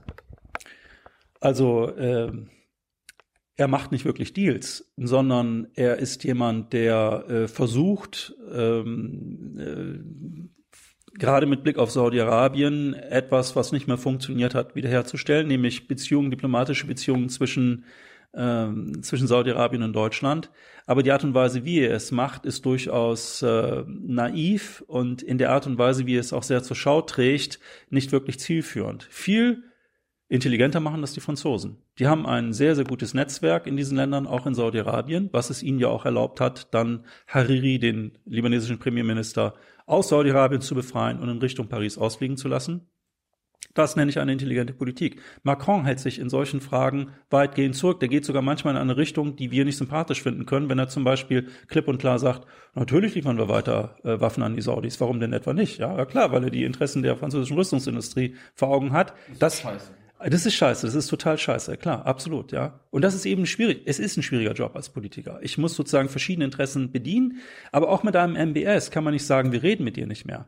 Aber es ist eben der richtige Tonfall, den es zu treffen gilt. Letztendlich ist es egal, ob Herr Maas dieses sagt oder, oder jenes. Wichtiger ist, dass seine Leute im Hintergrund mit den Saudis reden und dem klar vermitteln, was geht und was nicht geht. Und es wäre vor diesem Hintergrund sicherlich auch gut gewesen, wenn die Deutschen, die Franzosen, die Briten sich mit den Kanadiern vielleicht noch ein bisschen solidarisch gezeigt hätten, denn Saudi-Arabien hat ja im August faktisch die diplomatischen Beziehungen zu Kanada abgebrochen, nachdem deren Außenministerin sich kritisch geäußert hat über die Menschenrechtslage in Saudi-Arabien. Da wollte die Bundesregierung auch in der Bundespressekonferenz auf Nachfrage sich da jetzt nicht so wirklich äußert. Aber gibt es irgendein Land im Nahen Osten oder Mittleren Osten, wo Deutschland Einfluss hat? Tja, gute Frage. Also Türkei? Zählt Türkei noch dazu? Nein, eigentlich nicht mehr. Also ich glaube, in der Türkei haben die Deutschen viel äh, Porzellan zerstört. Ich meine noch einmal, nicht, dass wir uns missverstehen, es ist richtig, die Politik unter Erdogan zu kritisieren. Aber äh, wenn man jetzt darauf besteht, äh, wie das geschehen ist, ähm, den Völkermord an den Armeniern anzuerkennen, natürlich war es ein Völkermord, aber es gibt manchmal symbolische Gesten, die in einem Moment erfolgen, wo noch zusätzlich Porzellan zerdeppert wird. Das ist dann sehr viel Symbolismus, der hilft uns aber nicht weiter.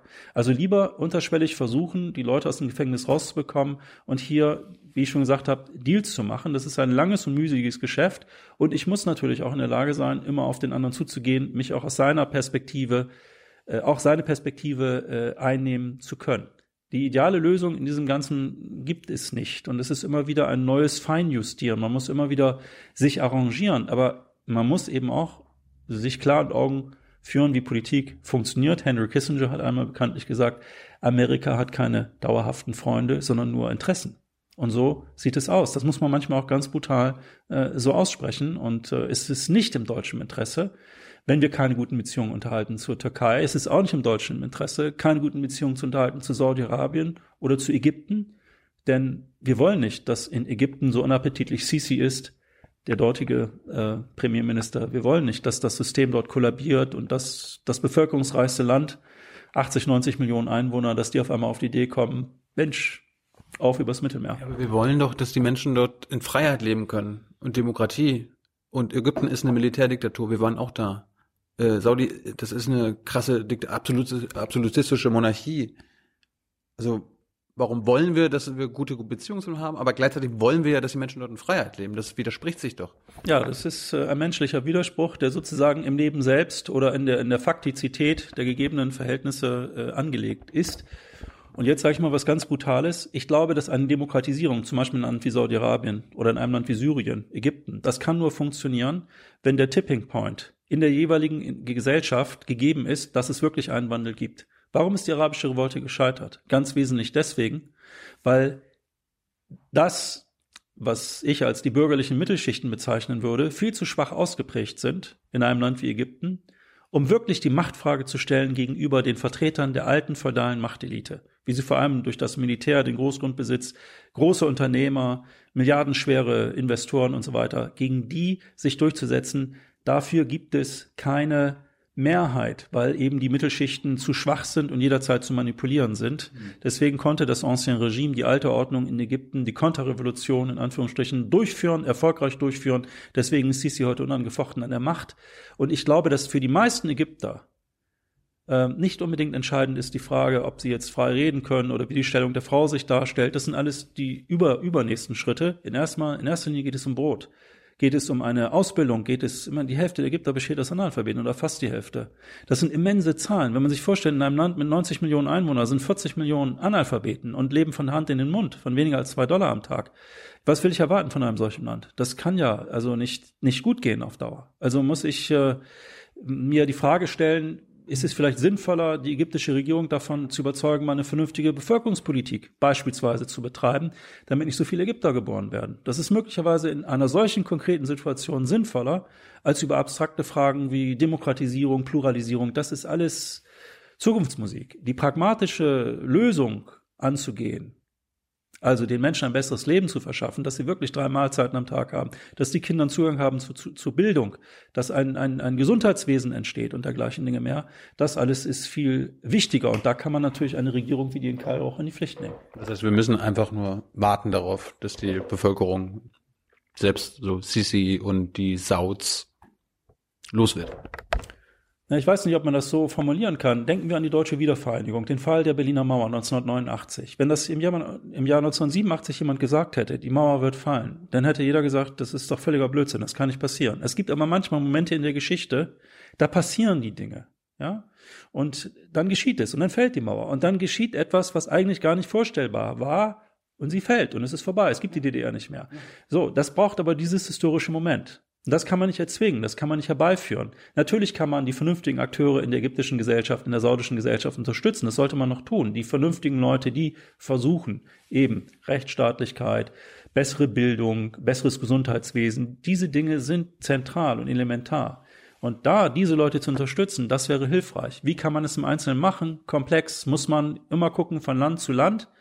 Und es gibt leider keine widerspruchsfreien Lösungen. Man kann nicht sagen, tue dieses, aus A folgt B, folgt C und am Ende scheint die Sonne ohne Unterlass. Das gibt es leider nicht. Ich wollte zum Schluss nochmal auf Syrien kommen, aber ich habe noch zwei kurze Fragen. Äh, einmal das iranische Öl wird ja ab 4. November äh, sanktioniert. Und du hast gesagt, quasi jeder auf der Welt, der iranisches Öl kaufen würde, würde quasi Ärger mit den Amis bekommen. Aber jetzt habe ich heute nochmal gelesen, gibt ja viele Ausnahmen. Also irgendwie die äh, Inder haben jetzt eine Ausnahme bekommen, diese Koreaner, Japan will eine haben, die Iraker wahrscheinlich auch äh, und selbst China. Also so schlimm scheint es jetzt doch nicht zu sein. Also die Amerikaner sagen zu den Indern, alles klar, hier, Waiver, äh, kein Problem. Ja, das tun die in der Tat, weil sie genau wissen, äh, dass sie natürlich mit ihrer Agenda alle vor ein Gericht in den USA äh, ziehen zu wollen, nicht wirklich durchkommen. Das ist ja für sich genommen auch schon mal ziemlich absurd. Die Amerikaner beschließen ein Gesetz. Ja, man darf keinen Handel mehr treiben mit dem Iran. Das können sie ja machen mit Blick auf amerikanische Firmen. Aber die USA erweitern das ja auf alle Firmen weltweit, was eine ziemliche Anmaßung ist und sich auch nur ein Imperium erlauben kann. Wenn die Holländer sagen würden, wir beschließen ein Gesetz und ihr in Deutschland habt euch daran zu orientieren und zu halten, dann würde man denen Vogel zeigen und äh, freundlich das überhören. Aber das geht im Falle der USA natürlich nicht, weil es die Weltmacht ist, die dominante nach wie vor, auch wenn die Russen und die Chinesen dabei sind, da so an den Rändern ziemlich intensiv zu nagen. Also die Amerikaner müssen Ausnahmen zulassen, aber trotzdem, es wird einen Einbruch geben der Wirtschaftsleistung im Iran. Die ist ohnehin schon äh, sehr angeschlagen. Der Wert des iranischen Reals äh, zum Dollar und zum Euro ist um ein Drittel zurückgegangen seit Beginn des Jahres 2018. Es sind also sehr prekäre Verhältnisse für Millionen von Iranern, die ein festes Einkommen haben und die nun sehen, dass der Real jeden Tag quasi weniger wert wird. Man schätzt, dass nach dem 4. November es ein Defizit geben wird in Sachen Ölexport von etwa 1,8 Millionen Barrel, die den westlichen Markt jedenfalls nicht mehr erreichen werden. Deswegen hat Trump einen Deal gemacht mit MBS des Inhaltes, dass er, MBS, die saudische Produktion anhebt um diese knapp zwei Millionen Barrel, damit es nicht zu Preissteigerungen an den Tankstellen bei uns kommt. Auch deswegen wird MBS nicht ernsthaft zur Rechenschaft gezogen werden wegen des Mordes an Khashoggi. Ja. Wie gesagt, alles hängt mit allem zusammen. Man kann sich gar nicht äh, äh, die Abgründe hautnah genug vorstellen, auf was für einer Ebene hier äh, gedealt wird. Für den Iran ist das Ganze ein Desaster, weil dieses Land wird wirtschaftlich in die, in die Zange genommen. Die Amerikaner hoffen, dass auf diese Art und Weise und mit ihnen die Israelis und Saudis, dass dann die Bevölkerung sich hebt gegen das Regime. Das hat man unter Saddam Hussein auch gedacht, ja. Ist aber nicht geschehen, weil natürlich in einer solchen Situation der Bedrohung die Menschen zusammenrücken, sich hinter ihr Regime scharen, selbst wenn sie mit diesem Regime gar nichts zu tun haben wollen. Aber was will man machen? Was ist die Alternative? Und die Hardliner werden natürlich sagen, in Richtung der Gemäßigten, in Richtung des Präsidenten Rouhani, der diesen Atomdeal mit ausgehandelt hat, bitte, was bringt sie denn mit den Amerikanern zu verhandeln, mit dem Westen zu verhandeln? Wir müssen unseren eigenen Weg gehen. Perspektivisch wird es äh, so sein, dass die Amerikaner sich mit dieser Politik auch selber ins Knie schießen, weil die Iraner mit den Russen und Chinesen zum Beispiel Tauschgeschäfte verabredet haben, dass man beispielsweise Öl gegen, gegen ähm, Güter des täglichen Bedarfs oder gegen, gegen äh, es werden Fabriken dann gebaut und dergleichen Dinge mehr. Und die Russen und die Amerikaner sind ihrerseits dabei, sich von dem Dollar als Leitwährung der internationalen Wirtschaft abzukoppeln. Und wenn das geschieht, haben die Amerikaner ein Problem, das Land mit der höchsten Staatsverschuldung weltweit. Aber da der Dollar die Leitwährung ist, können sie sich beliebig verschulden. Wenn das aber nicht mehr möglich ist, dann kriegen die Amerikaner ein ernstes Problem. Und die Gefahr im Iran ist eben, die Gefahr ist, dass so viele Akteure da am Spiel sind. Irak, Syrien. Das ist eine Auseinandersetzung, eine ebene Auseinandersetzung zwischen, zwischen Israel und dem Iran, zwischen USA und Russland. Es gibt so viele, wie ich schon gesagt habe, brennende Lunden, da braucht nur einer mal sozusagen ähm, den entscheidenden Schritt zu viel zu machen, dann kann das Ganze explodieren oder zumindest eine, eine Entwicklung eintreten, die dann nicht mehr zu kontrollieren ist. Nebenbei bemerkt, der Iran muss nicht einen Schuss abfeuern, wenn es mal wirklich zum Äußersten käme. Und die Weltwirtschaft hat ein ernstes Problem. Wenn die Iraner erklären, dass die Straße von Hormuzge sperrt wird, ja, also jenes, jene kleine Straße 60 Kilometer breit zwischen Iran und Oman, wo 60 Prozent der weltweiten Erdölexporte aus den Golfstaaten durch muss, um auf die Weltmärkte zu kommen. Wenn die Iraner sagen, wir sperren die, ja, dann wird es keine Versicherung mehr geben, die Tanker versichert auf dem Weg in die Golfregion. Dann bedeutet das, dass der Liter Benzin an der Tankstelle drei Euro mindestens kostet. Also das will man nicht. Das hält die Politik auch gar nicht durch. Es ist eine gefährliche Situation. Wohin das Ganze führt, weiß man nicht. Ich hoffe nicht, dass es zu einem Armageddon im Orient kommt. Wie, wie gehen die Europäer dann jetzt mit diesen ganzen Iran-Sanktionen um? Du bist ja jetzt eher auch Politikberater, Wirtschaftsberater. Ist vielleicht gerade eine lukrative Zeit für dich? Ja, lukrativ nicht unbedingt. Also in aufklärerischer Hinsicht habe ich viel zu tun. Das muss man, muss man schon sagen. Die Europäer versuchen natürlich ihren eigenen Weg zu gehen. Sie wollen auf der einen Seite nicht den Amerikanern folgen in der Aufkündigung des äh, Atomabkommens und sie wollen die wirtschaftlichen Kontakte mit dem Iran aufrechterhalten, was aber schwierig ist, weil ja europäische Firmen dann vor Gericht gezogen werden in den USA. Und man versucht jetzt Auffanggesellschaften zu gründen, die dazu führen, dass die Amerikaner im Zweifel dann diese Auffanggesellschaften juristisch verklagen müssten. Aber das bedeutet dann, die EU zu verklagen. Und das ist natürlich dann äh, eine Konfrontation mit den USA. Andererseits wollen sich die Europäer natürlich auch nicht mit dem iranischen Regime gemein machen und versuchen hier nun einen Mittelweg zu gehen, der ähm, aber ganz schwierig zu gehen ist. Den, ja, gute Frage, weiß im Augenblick keiner, irgendwie sich da so durchmauscheln. Aber wenn es wirklich mal krachen sollte in der Region, was dann? Was dann? Also dann weiß keiner einen Rat. Die Europäer sind auf der Suche nach sich selbst, sind auch sehr beschäftigt mit Brexit, mit der Wirtschaftslage im, im, im Italien, der zunehmenden Staatsverschuldung. Der Iran ist ein bisschen für den Moment aus dem Blick geraten, aber das kommt wieder. Also das Thema wird uns die nächsten Monate ganz intensiv begleiten. Haben die Iraner Verbündete in Europa? Verbündete würde ich nicht sagen. Sie haben äh, mit der Bundesregierung, mit der französischen und der britischen Regierung, aber auch mit den Italienern, Spaniern und so weiter durchaus Regierungen, die bereit sind, mit den Iranern Deals zu machen, den Iranern auch empfehlen, den Bogen nicht zu überspannen in geopolitischer Hinsicht, sondern sich zu überlegen, ob es wirklich sinnvoll ist, sich in Syrien beispielsweise militärisch zu engagieren.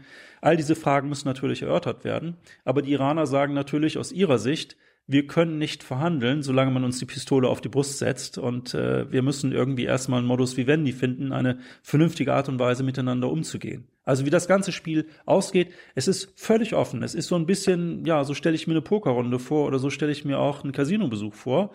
Ich habe mit beiden keine Erfahrung, aber so stelle ich mir das vor. Man hat Geld, man hat Jetons, man setzt auf Sieg und weiß aber nicht, was passiert. Und das ist der Zustand der Realpolitik gegenwärtig in Sachen Iran. Bei den Saudis äh, fällt mir ein, du hast es ja von äh, ein bisschen angedeutet. Trump hat vor zwei Wochen mal gesagt, äh, er Er hat erzählt, dass er mit dem König Salman da telefoniert hat, hat er, hat er, Zitat, bei der Veranstaltung gesagt, King, we're protecting you, you might not be there for two weeks without us. You have to pay for your military. Sind die Saudis im Grunde eine amerikanische Kolonie? Es gibt viele, die sagen, Saudi-Arabien ist der 51. Staat der USA und das, was äh, Trump in seiner infantil naiven Art hier zum Ausdruck gebracht hat, das, das wunderbar ehrlich. Also äh, Trump, Trumpsche amerikanische Außenpolitik ist mal wunderbar ehrlich. Man, ja. man, man hört das, was man von den anderen Präsidenten selten so offen gehört hat. Ja, er ist der Einzige, der in solch entwaffnender Naivität die Dinge wirklich beim Namen nennt, anstatt sie zu umschreiben, wie es etwa ein Obama getan hätte, sein Vorgänger. Aber in der Sache hat er vollkommen recht. Wenn die Amerikaner heute beschließen würden, was sie nicht tun werden aus den genannten Gründen, enge Verflechtung der Volkswirtschaften, Öl, Import zu Vorzugsbedingungen, wichtige Absatzmacht für amerikanische Waffen und Waffenbruder gegen den Iran und so weiter. Aber würden die Amerikaner Saudi-Arabien wirklich fallen lassen, dann würde dieses Land in der Tat innerhalb von zwei Wochen kollabieren wahrscheinlich. Das ist ja so irre, denn die, äh, die Saudis, die kaufen das modernste Kriegsgerät aus den USA und Großbritannien insbesondere ein, sind aber gar nicht in der Lage, dieses Kriegsgerät zu bedienen. Das hat dann zur Folge, dass die quasi Söldner aus den USA und aus Großbritannien für teures Geld nach Saudi-Arabien hören, holen und die fliegen dann zu einem erheblichen Teil und leisten die ganze Logistik und die Kriegsführung auch im Jemen. Das ist also zwar ist MBS, der äh, Kronprinz von Saudi-Arabien, derjenige, der diesen Krieg im Jemen maßgeblich angefeuert hat Mitte 2015, weil er glaubte, den Iran dort schwächen zu können. Da hat er sich aber geirrt. Aber die Bombardierungen selbst werden logistisch alle vorbereitet und teilweise auch durchgeführt von den USA und den Briten. Die Saudis haben gar nicht genügend Piloten, die in der Lage sind, hochmoderne Jagdbomber äh, zu bedienen. Und auch die Betankung aus der Luft, die für die Kriegsführung der Saudis in Jemen zentral ist, fu funktioniert alles nur mit amerikanischer Hilfe. Also insoweit hat Trump recht. Wenn die morgen den Hahn zumachen, ist dieses Königshaus übermorgen tja, steht's mit dem Rücken zur Wand. Was würde dann passieren? Ja, dann würde Saudi-Arabien den Weg des Irak gehen oder den Weg Syriens. Dann würden sich verschiedene Gruppierungen im Land äh, gegenseitig bekämpfen und das Land würde zerfallen. Das wollen wir ja auch nicht.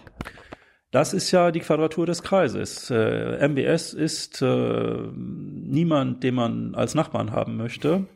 Von dem würde man noch keinen Gebrauchtwagen kaufen wollen. Aber er ist da. Er wird möglicherweise nicht ewig bleiben, weil er sich viele Feinde gemacht hat, auf die, aufgrund der Art und Weise, wie er sich aller seiner Widersacher entledigt hat. Die hat er also wirklich brutal aus dem Weg geräumt. Er hat viele Feinde. Und es kann sein, dass er seine Pensionsgrenze nicht lebend erreichen wird. Aber trotzdem, äh, so unappetitlich dieses Regime ist in Saudi-Arabien, man kann sich nicht ernsthaft wünschen, dass das irgendwie jetzt kollabiert. Denn wenn es kollabiert, dann, dann haben wir einen weiteren Staat, der zerfällt, mit allen Folgen, die sich daraus ergeben für die Region. Noch ein Land wie Jemen, wie Libyen, Irak, Syrien, das wollen wir nicht wirklich. Deswegen ist es sinnvoller, das Regime möge bleiben, aber idealerweise nimmt man auf dieses Regime Einfluss, dass es eben zumindest die schlimmsten der eigenen Exzesse nicht mehr macht, zum Beispiel den Krieg im Jemen, zum Beispiel Oppositionelle im eigenen Konsulat umzubringen. Gibt es noch andere Regime im Mittleren Osten, wo, wenn die Amerikaner sagen, wir, wir unterstützen euch nicht mehr, dass sie zwei Wochen später zusammenbrechen würden? Ich würde mich nicht auf die zwei Wochen festlegen wollen, aber ich glaube, wenn, wenn die Amerikaner sagen würden an die Adresse Sisis gerichtet des ägyptischen Präsidenten, also pass mal auf, so nicht, äh, dann hätte der auch ein sehr ernsthaftes Problem. Ein sehr, sehr ernsthaftes Mit Problem. Den Emiraten, Katar und so. Ja, die äh, sind ein bisschen besser aufgestellt, Katar vor allem, weil Katar immer auch so ein bisschen multipolar war. Die haben sich nicht allein auf die USA ausgerichtet, sondern auch zunehmend in Richtung Russland, in Richtung China. Die Vereinigten Arabischen Emirate sind ja sozusagen ja absolut identisch in ihrer Politik mit Saudi-Arabien, also auch uneingeschränkt pro-amerikanisch. Aber die Katarer haben sich, weil sie immer schon, schon vor dem Boykott Saudi-Arabiens seit dem letzten Jahr wussten, sie müssen aufpassen bei den Saudis, haben sie sich eben auch in andere Richtungen orientiert, weswegen es auch völlig naiv war, von MBS zu glauben, man könne den reichsten Staat der Welt, Katar, wirtschaftlich durch einen Boykott in die Knie zwingen. Also das alleine zeigt, dass der Mann ein Problem hat, rational zu denken. Das kann ihm doch jeder ich meine, ein vernünftiger Jugendlicher hätte ihm erklären können, nee, also wenn die so reich sind, wie willst du die denn in Bankrott zwingen? Das dauert 100 Jahre, ja. Und natürlich kostet Katar dieser Boykott, den Saudi-Arabien angeführt hat, viel Geld. Aber wie gesagt, die verdienen so viel, das können die, das sitzen die aus. Und ähm, insoweit wird es irgendwann eine Wiederannäherung geben zwischen Katar und Saudi-Arabien. Ja, nur äh, wie gesagt, das hätte man mit dem Geld, das man jetzt verbrennt, alles Sinnvolles tun können. Nicht? Die, die Kataris sollten den Saudis einfach die FIFA WM 2022 schenken Und dann wäre alles wieder gut. Ich sag's dir.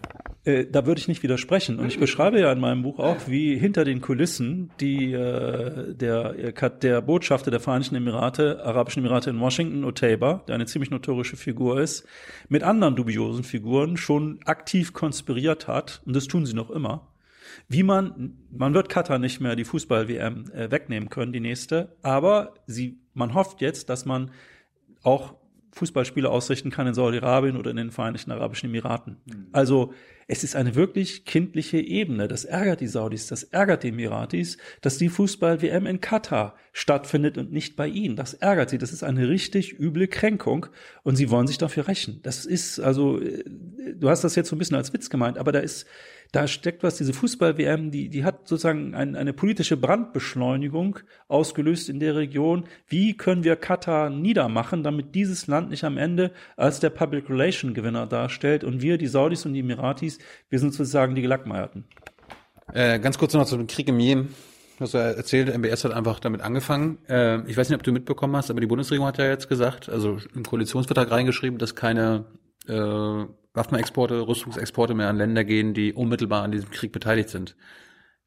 Wer sind denn diese unmittelbar Beteiligten? Naja, das ist natürlich vor allem. Weil die Bundesregierung seit einem halben Jahr können sie diese Frage nicht beantworten oder wollen sie nicht beantworten. Saudi-Arabien, klar. Es ist im Wesentlichen Saudi-Arabien. Und natürlich, wie das immer so ist mit Regierungserklärungen, äh, das ist das eine. Ja, und äh, das ist so wie damals die Radio Eriman-Witze. Im Prinzip ja, aber. Und das Aber ist hier, dass die Bundesregierung natürlich auch weiterhin äh, Rüstungsexporte genehmigen wird in, in Saudi-Arabien, in Richtung Saudi-Arabien wird jetzt eine gewisse Schamfrist vergehen lassen wegen der Khashoggi-Affäre. Man muss sich aber immer vor Augen führen, diese ganzen Rüstungsverträge und Rüstungsdeals, die sind ja langjährige Verträge. Und wenn man die aufkündigt, dann wird werden Regressforderungen äh, fällig. Das ist ein Imageverlust. Viele Rüstungsgeschäfte sind ja auch Kooperationsgeschäfte zwischen Deutschland, Frankreich, Großbritannien und anderen beispielsweise. Und wenn die Deutschen da aussteigen, hätten sie nicht nur Ärger mit den, mit den europäischen Verbündeten oder den USA, sondern äh, ja, sie würden eben auch Regressforderungen bekommen. Also sagt man jetzt, ja, wir müssen jetzt erstmal prüfen und so weiter und so weiter, prüfen, prüfen. Man will erstmal Gras über die Sache wachsen lassen, aber man kann immer, alle Rüstungsgeschäfte sind immer Deals und die laufen im Zweifel so, dass Deutschland sagt, nein, wir exportieren nicht nach Saudi-Arabien, würden wir niemals tun, aber de facto exportieren sie dann vielleicht an eine französische Rüstungsfirma, die eng mit Deutschen zusammenarbeitet und die Franzosen expandieren dann über Griechenland nach Saudi-Arabien. Ja, das geht nicht. Es gibt eine Endverbleibserklärung und der, die, also derjenige, der das kauft, muss unterschreiben, dass das nirgendwo anders hin verkauft wird und auch in keinem Krieg verwendet wird. Ja, natürlich. Es du, gibt, du bist wieder unzureichend informiert. Ja, ich bin das unzureichend Das geht nicht, dass Deutschland an Frankreich verkauft und den Franzosen an Saudi. Ja, aber so funktioniert das, so wird das Spiel gespielt. Das ist, ja, natürlich, aber das ist, äh, das ist die Realität. Ja, die Welt, in der wir leben, ist nicht so, wie man sie uns in den Nachrichtensendungen versucht zu verklickern. Ist Deutschland ein mittelbar Beteiligter am Jemenkrieg? Naja, durchaus insoweit, als ja auch Deutschland Waffen liefert an Saudi-Arabien, aber man muss die Kirche auch im Dorf lassen. Also es, es gibt doch die Patrouillenboote, die wir dorthin verschicken und äh, die eingesetzt werden, um die Blockade auf See durchzuführen. Absolut, das ist eine völlige Sauerei. Wenn es nach mir ginge, würde es das nicht geben. Aber die sind äh, verlangen schon bestellt worden, bezahlt worden und äh, die werden auch alle ausnahmslos geliefert werden an Saudi-Arabien keine Regierung, weder diese noch eine andere, wird auf die Idee kommen, sich mit der Rüstungsindustrie in diesem Land anzulegen. Das ist einfach ein, ein, ein, ein Machtfaktor, ein Wirtschaftsfaktor. Und man muss äh, fairerweise auch sagen. Das ist so ein kleiner Faktor in Deutschland. Ja, aber es gibt genügend Bundestagsabgeordnete, die sozusagen in den Gebieten, meine Heimatstadt Bremen zum Beispiel, da gibt's überall Rüstungsfirmen und man will natürlich auch die Arbeitsplätze retten und so weiter und will nicht zulassen, dass die arbeitslos werden. Es gibt immer tausend Gründe, warum man Dinge rechtfertigen kann. Nun muss man fairerweise fairerweise sagen, ich habe ja die Zahl 110 Milliarden Dollar erwähnt. In der Größenordnung haben die Amerikaner Rüstungsgüter an Saudi-Arabien verkauft oder zumindest Absichtserklärungen sind unterzeichnet worden für die nächsten zehn Jahre in dieser Größenordnung plus möglicherweise nochmal 300 Milliarden obendrauf. Gemessen daran sind die 250 Millionen Euro äh, für die Deutschland im vorigen Jahr Waffen exportiert hat nach Saudi-Arabien vergleichsweise gering. Das macht die Sache nicht besser. Aber ich fürchte, wir können uns endlos darüber aufregen. Zu Recht auch aufregen. Das ist das, was mich auch aufregt. Ich meine, dann soll man sich ehrlich machen und sagen, ja, Leute, tut uns leid. Also ja, wir wollen natürlich, dass die Klima, dass es keine Klimaerwärmung gibt, aber wir wollen trotzdem Braunkohle fördern, weil das irgendwie so funktioniert's doch immer. Es gibt nicht die Bereitschaft, mal zu sagen, okay, wir haben einen Klimawandel, wir machen Schluss mit der Braunkohleförderung. Ja, es werden 10.000 Leute arbeitslos werden, aber die werden wir in anderen Branchen unterbringen. Wir müssen in die Zukunftsindustrien investieren. Das macht aber kein Politiker, weil er wiedergewählt werden will. Und mit Rüstungsfirmen liegt sich auch keiner an. Das ist einfach eine Realität des Lebens. Ein Politiker ist immer auch ein Getriebener. Der kann nicht sozusagen das wahre, gute, edle verkörpern. Wenn er das täte, ist er schnell weg vom Fenster. Und äh, infolgedessen können wir diese Dinge alle beklagen und geißeln, aber wir werden sie nicht wirklich im Kern ändern. Peter Altmaier hat letztens in der, auch in der Bundespressekonferenz gesagt, ja, wenn wir jetzt damit aufhören würden, den Saudis Rüstungs also Waffen zu liefern, dann würden das andere machen. Das, ist ein bescheuertes Argument. Das, können, das, das können wir ja auch nicht wollen, dass der andere dann quasi Geld verdient. Also da machen wir lieber selber weiter.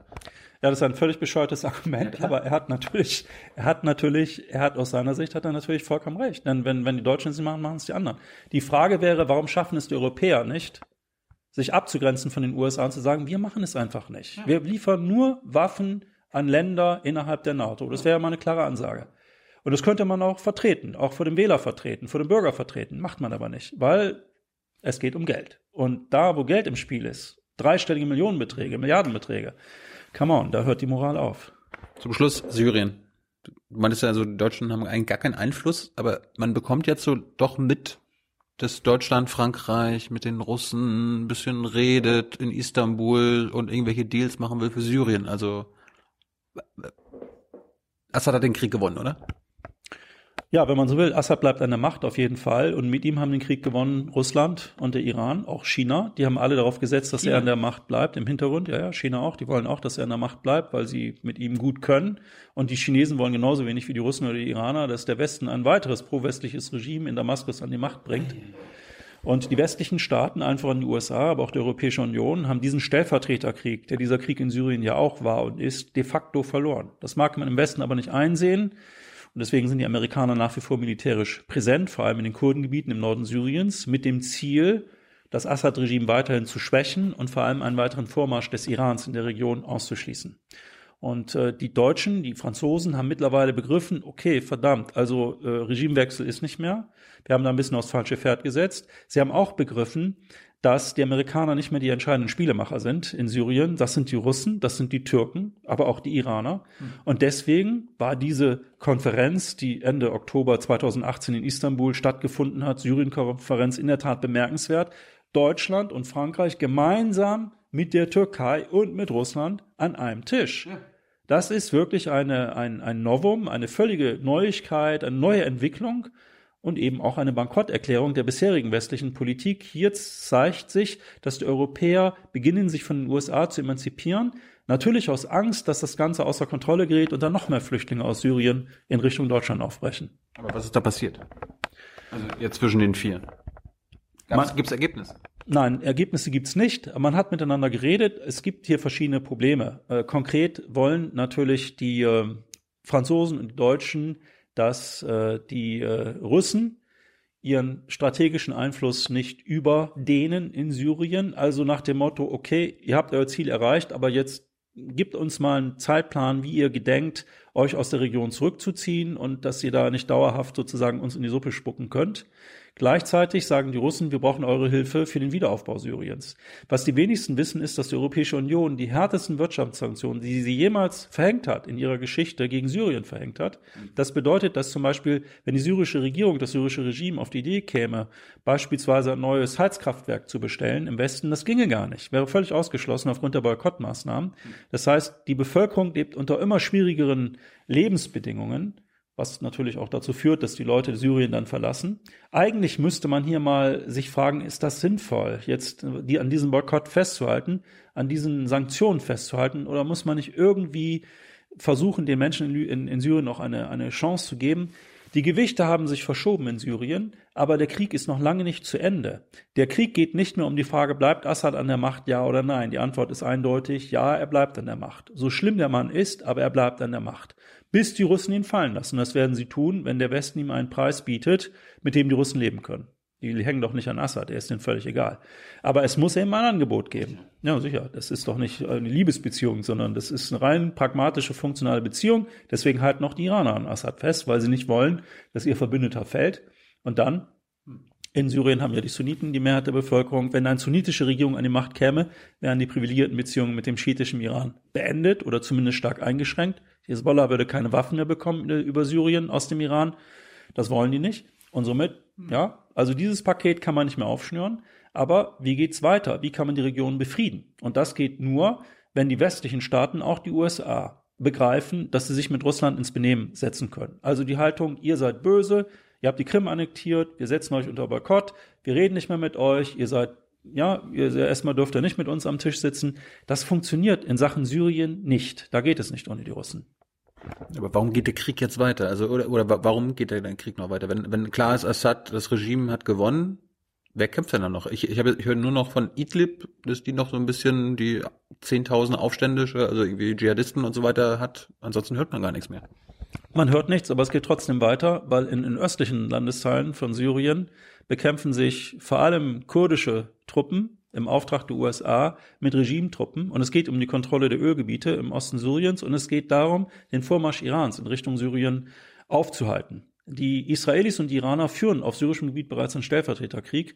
Die USA und Russland stehen kurz davor, dies zu tun auf syrischem Gebiet. Also der Krieg hat sich sozusagen neu erfunden. Es geht nicht mehr um die Frage, bleibt Assad an der Macht? Bleibt er sondern wie gestaltet sich das geopolitische Umfeld? Kann man den Iran schwächen, indem man in Syrien militärischen Einfluss ausübt? Und das tut man gerade. Die Israelis haben ja über 200 Angriffe in Syrien geflogen im Verlauf der letzten zwei oder zweieinhalb Jahre. Diese Angriffe richten sich alle oder richteten sich alle gegen pro-iranische Gruppierungen. Aber wie ich schon sagte, das muss man sich wirklich immer wieder vor Augen führen, alles hängt mit allem zusammen.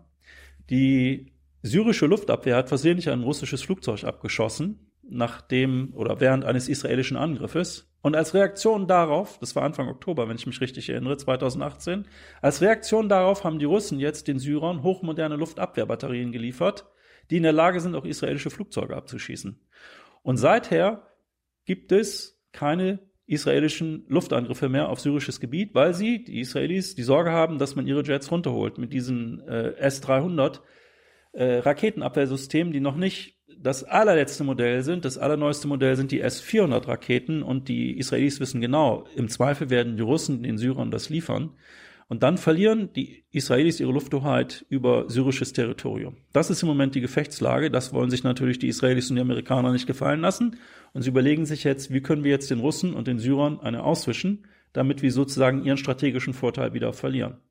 Je mehr man über diese Dinge nachdenkt, umso irrer wird man und umso mehr kann man nur hoffen, dass man immer ein gutes, normal funktionierendes soziales Umfeld verfügt, mit netten Leuten, netten Freunden, mit denen man dann anschließend essen gehen kann, guten Wein trinkt, mit einer lieben Frau sich versteht oder Freund oder wem auch immer, weil wenn man sich, wie gesagt, also nur mit diesen Dingen befasst, dann wird man depressiv.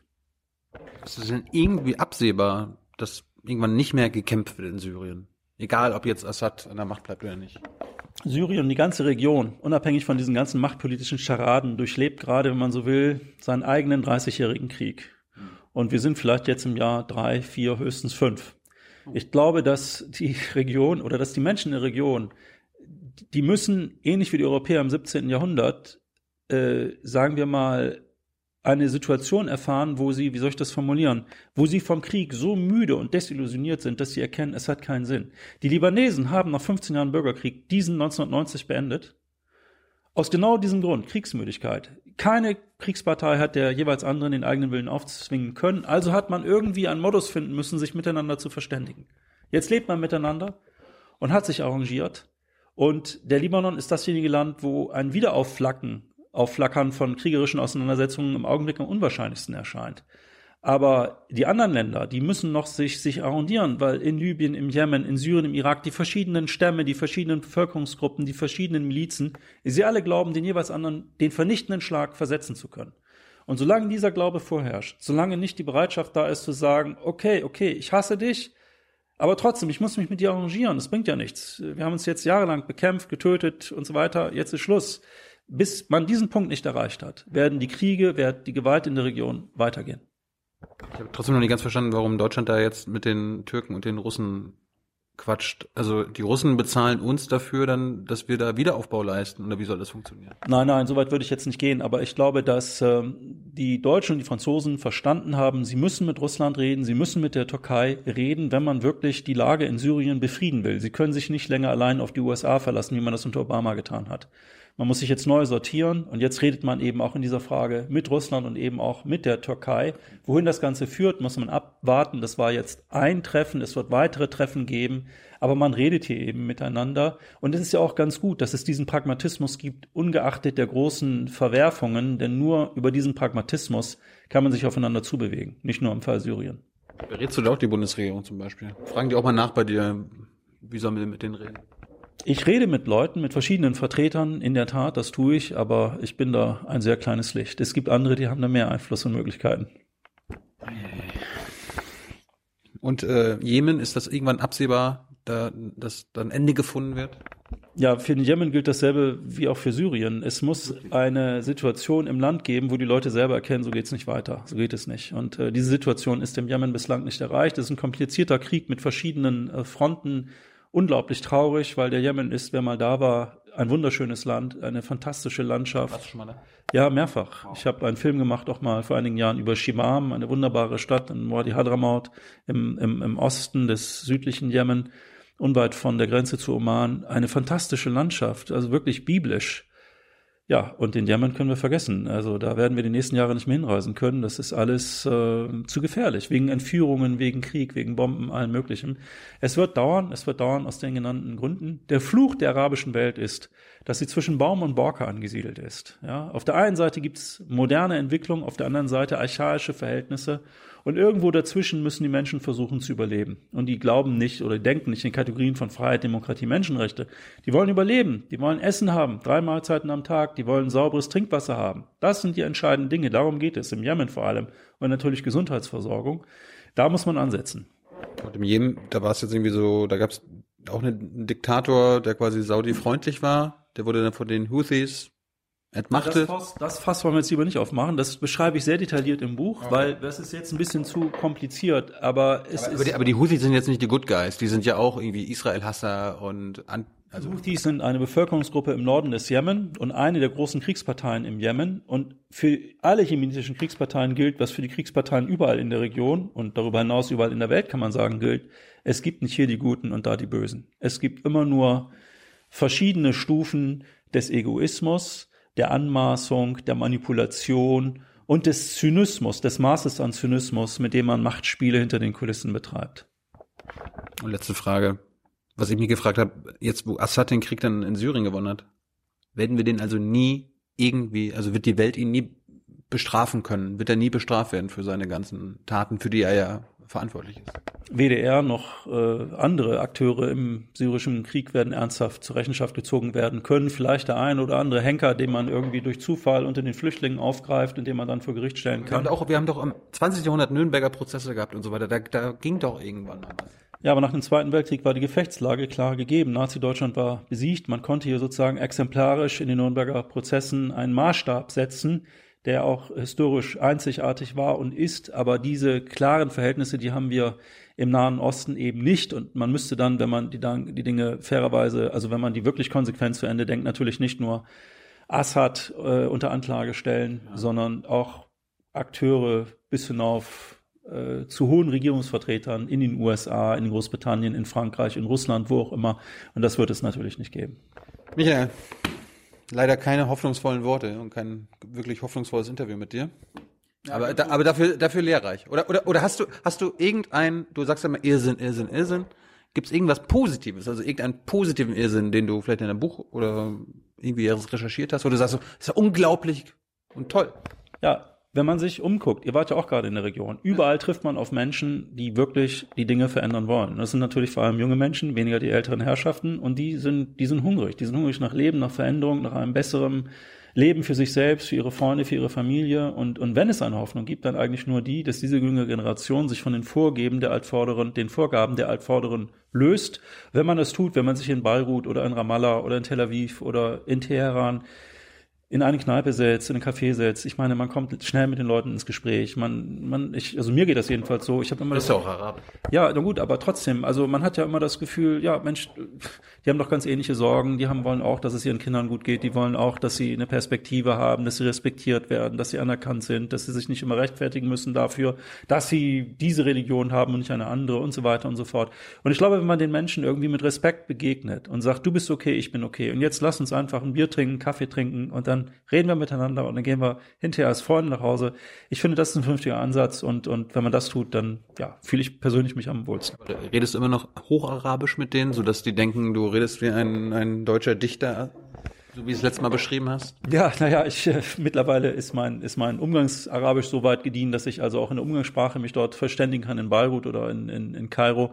Aber trotzdem, man ist natürlich immer ein bisschen der Exot, aber das ist ja auch in Ordnung. Ich meine, was soll's? Ich bin nun mal in Deutschland sozialisiert worden und äh, das ist ja auch in Ordnung. Und, und wichtig ist ja sozusagen, ja, wie soll ich es formulieren, dass dass das Emotionale rüberkommt, dass die Herzen sprechen und dass man äh, vermittelt, äh, ja, Mensch, ich kann von euch lernen, du kannst von mir lernen oder von uns lernen. Und, und wenn wir alle zusammen irgendwie in eine Richtung denken, die mal ein bisschen konstruktiv gedacht ist, für die Menschen und nicht immer nur gegen die Menschen, nicht immer nur die Interessen einer Minderheit, die bedient werden, dann ist doch schon viel gewonnen. So ein arabisches Sprichwort, was du uns auf Deutsch sagen kannst, was vielleicht dein Lieblingssprichwort ist oder eine Redewendung? Nein, also ehrlich gesagt, da bin ich jetzt, äh, also natürlich, es gibt so eine Binsenweisheit, die immer wieder äh, eine Rolle spielt, äh, die ist fast zu doof, um wahr zu sein. Also Allahu Alam, Gott weiß es am besten. Würden wir so in Deutschland nicht formulieren, aber man will damit sagen, egal was passiert, man ist natürlich nicht immer nur Herr seines eigenen Schicksals, man ist auch Teil einer Umgebung, die einen prägt. Und zwischen dieser Freiheit des Individuums und den Zwängen, die einem vorgegebenen, die einem vorgegeben sind, da muss man versuchen, den vernünftigen Mittelweg zu gehen. Schönes Schlusswort. Dankeschön. Michael, nochmal Hinweis auf dein Buch, Armageddon im Orient.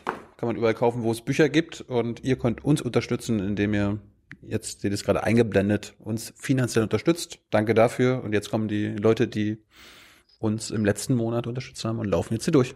Danke, Michael. Danke. Ciao. Ciao.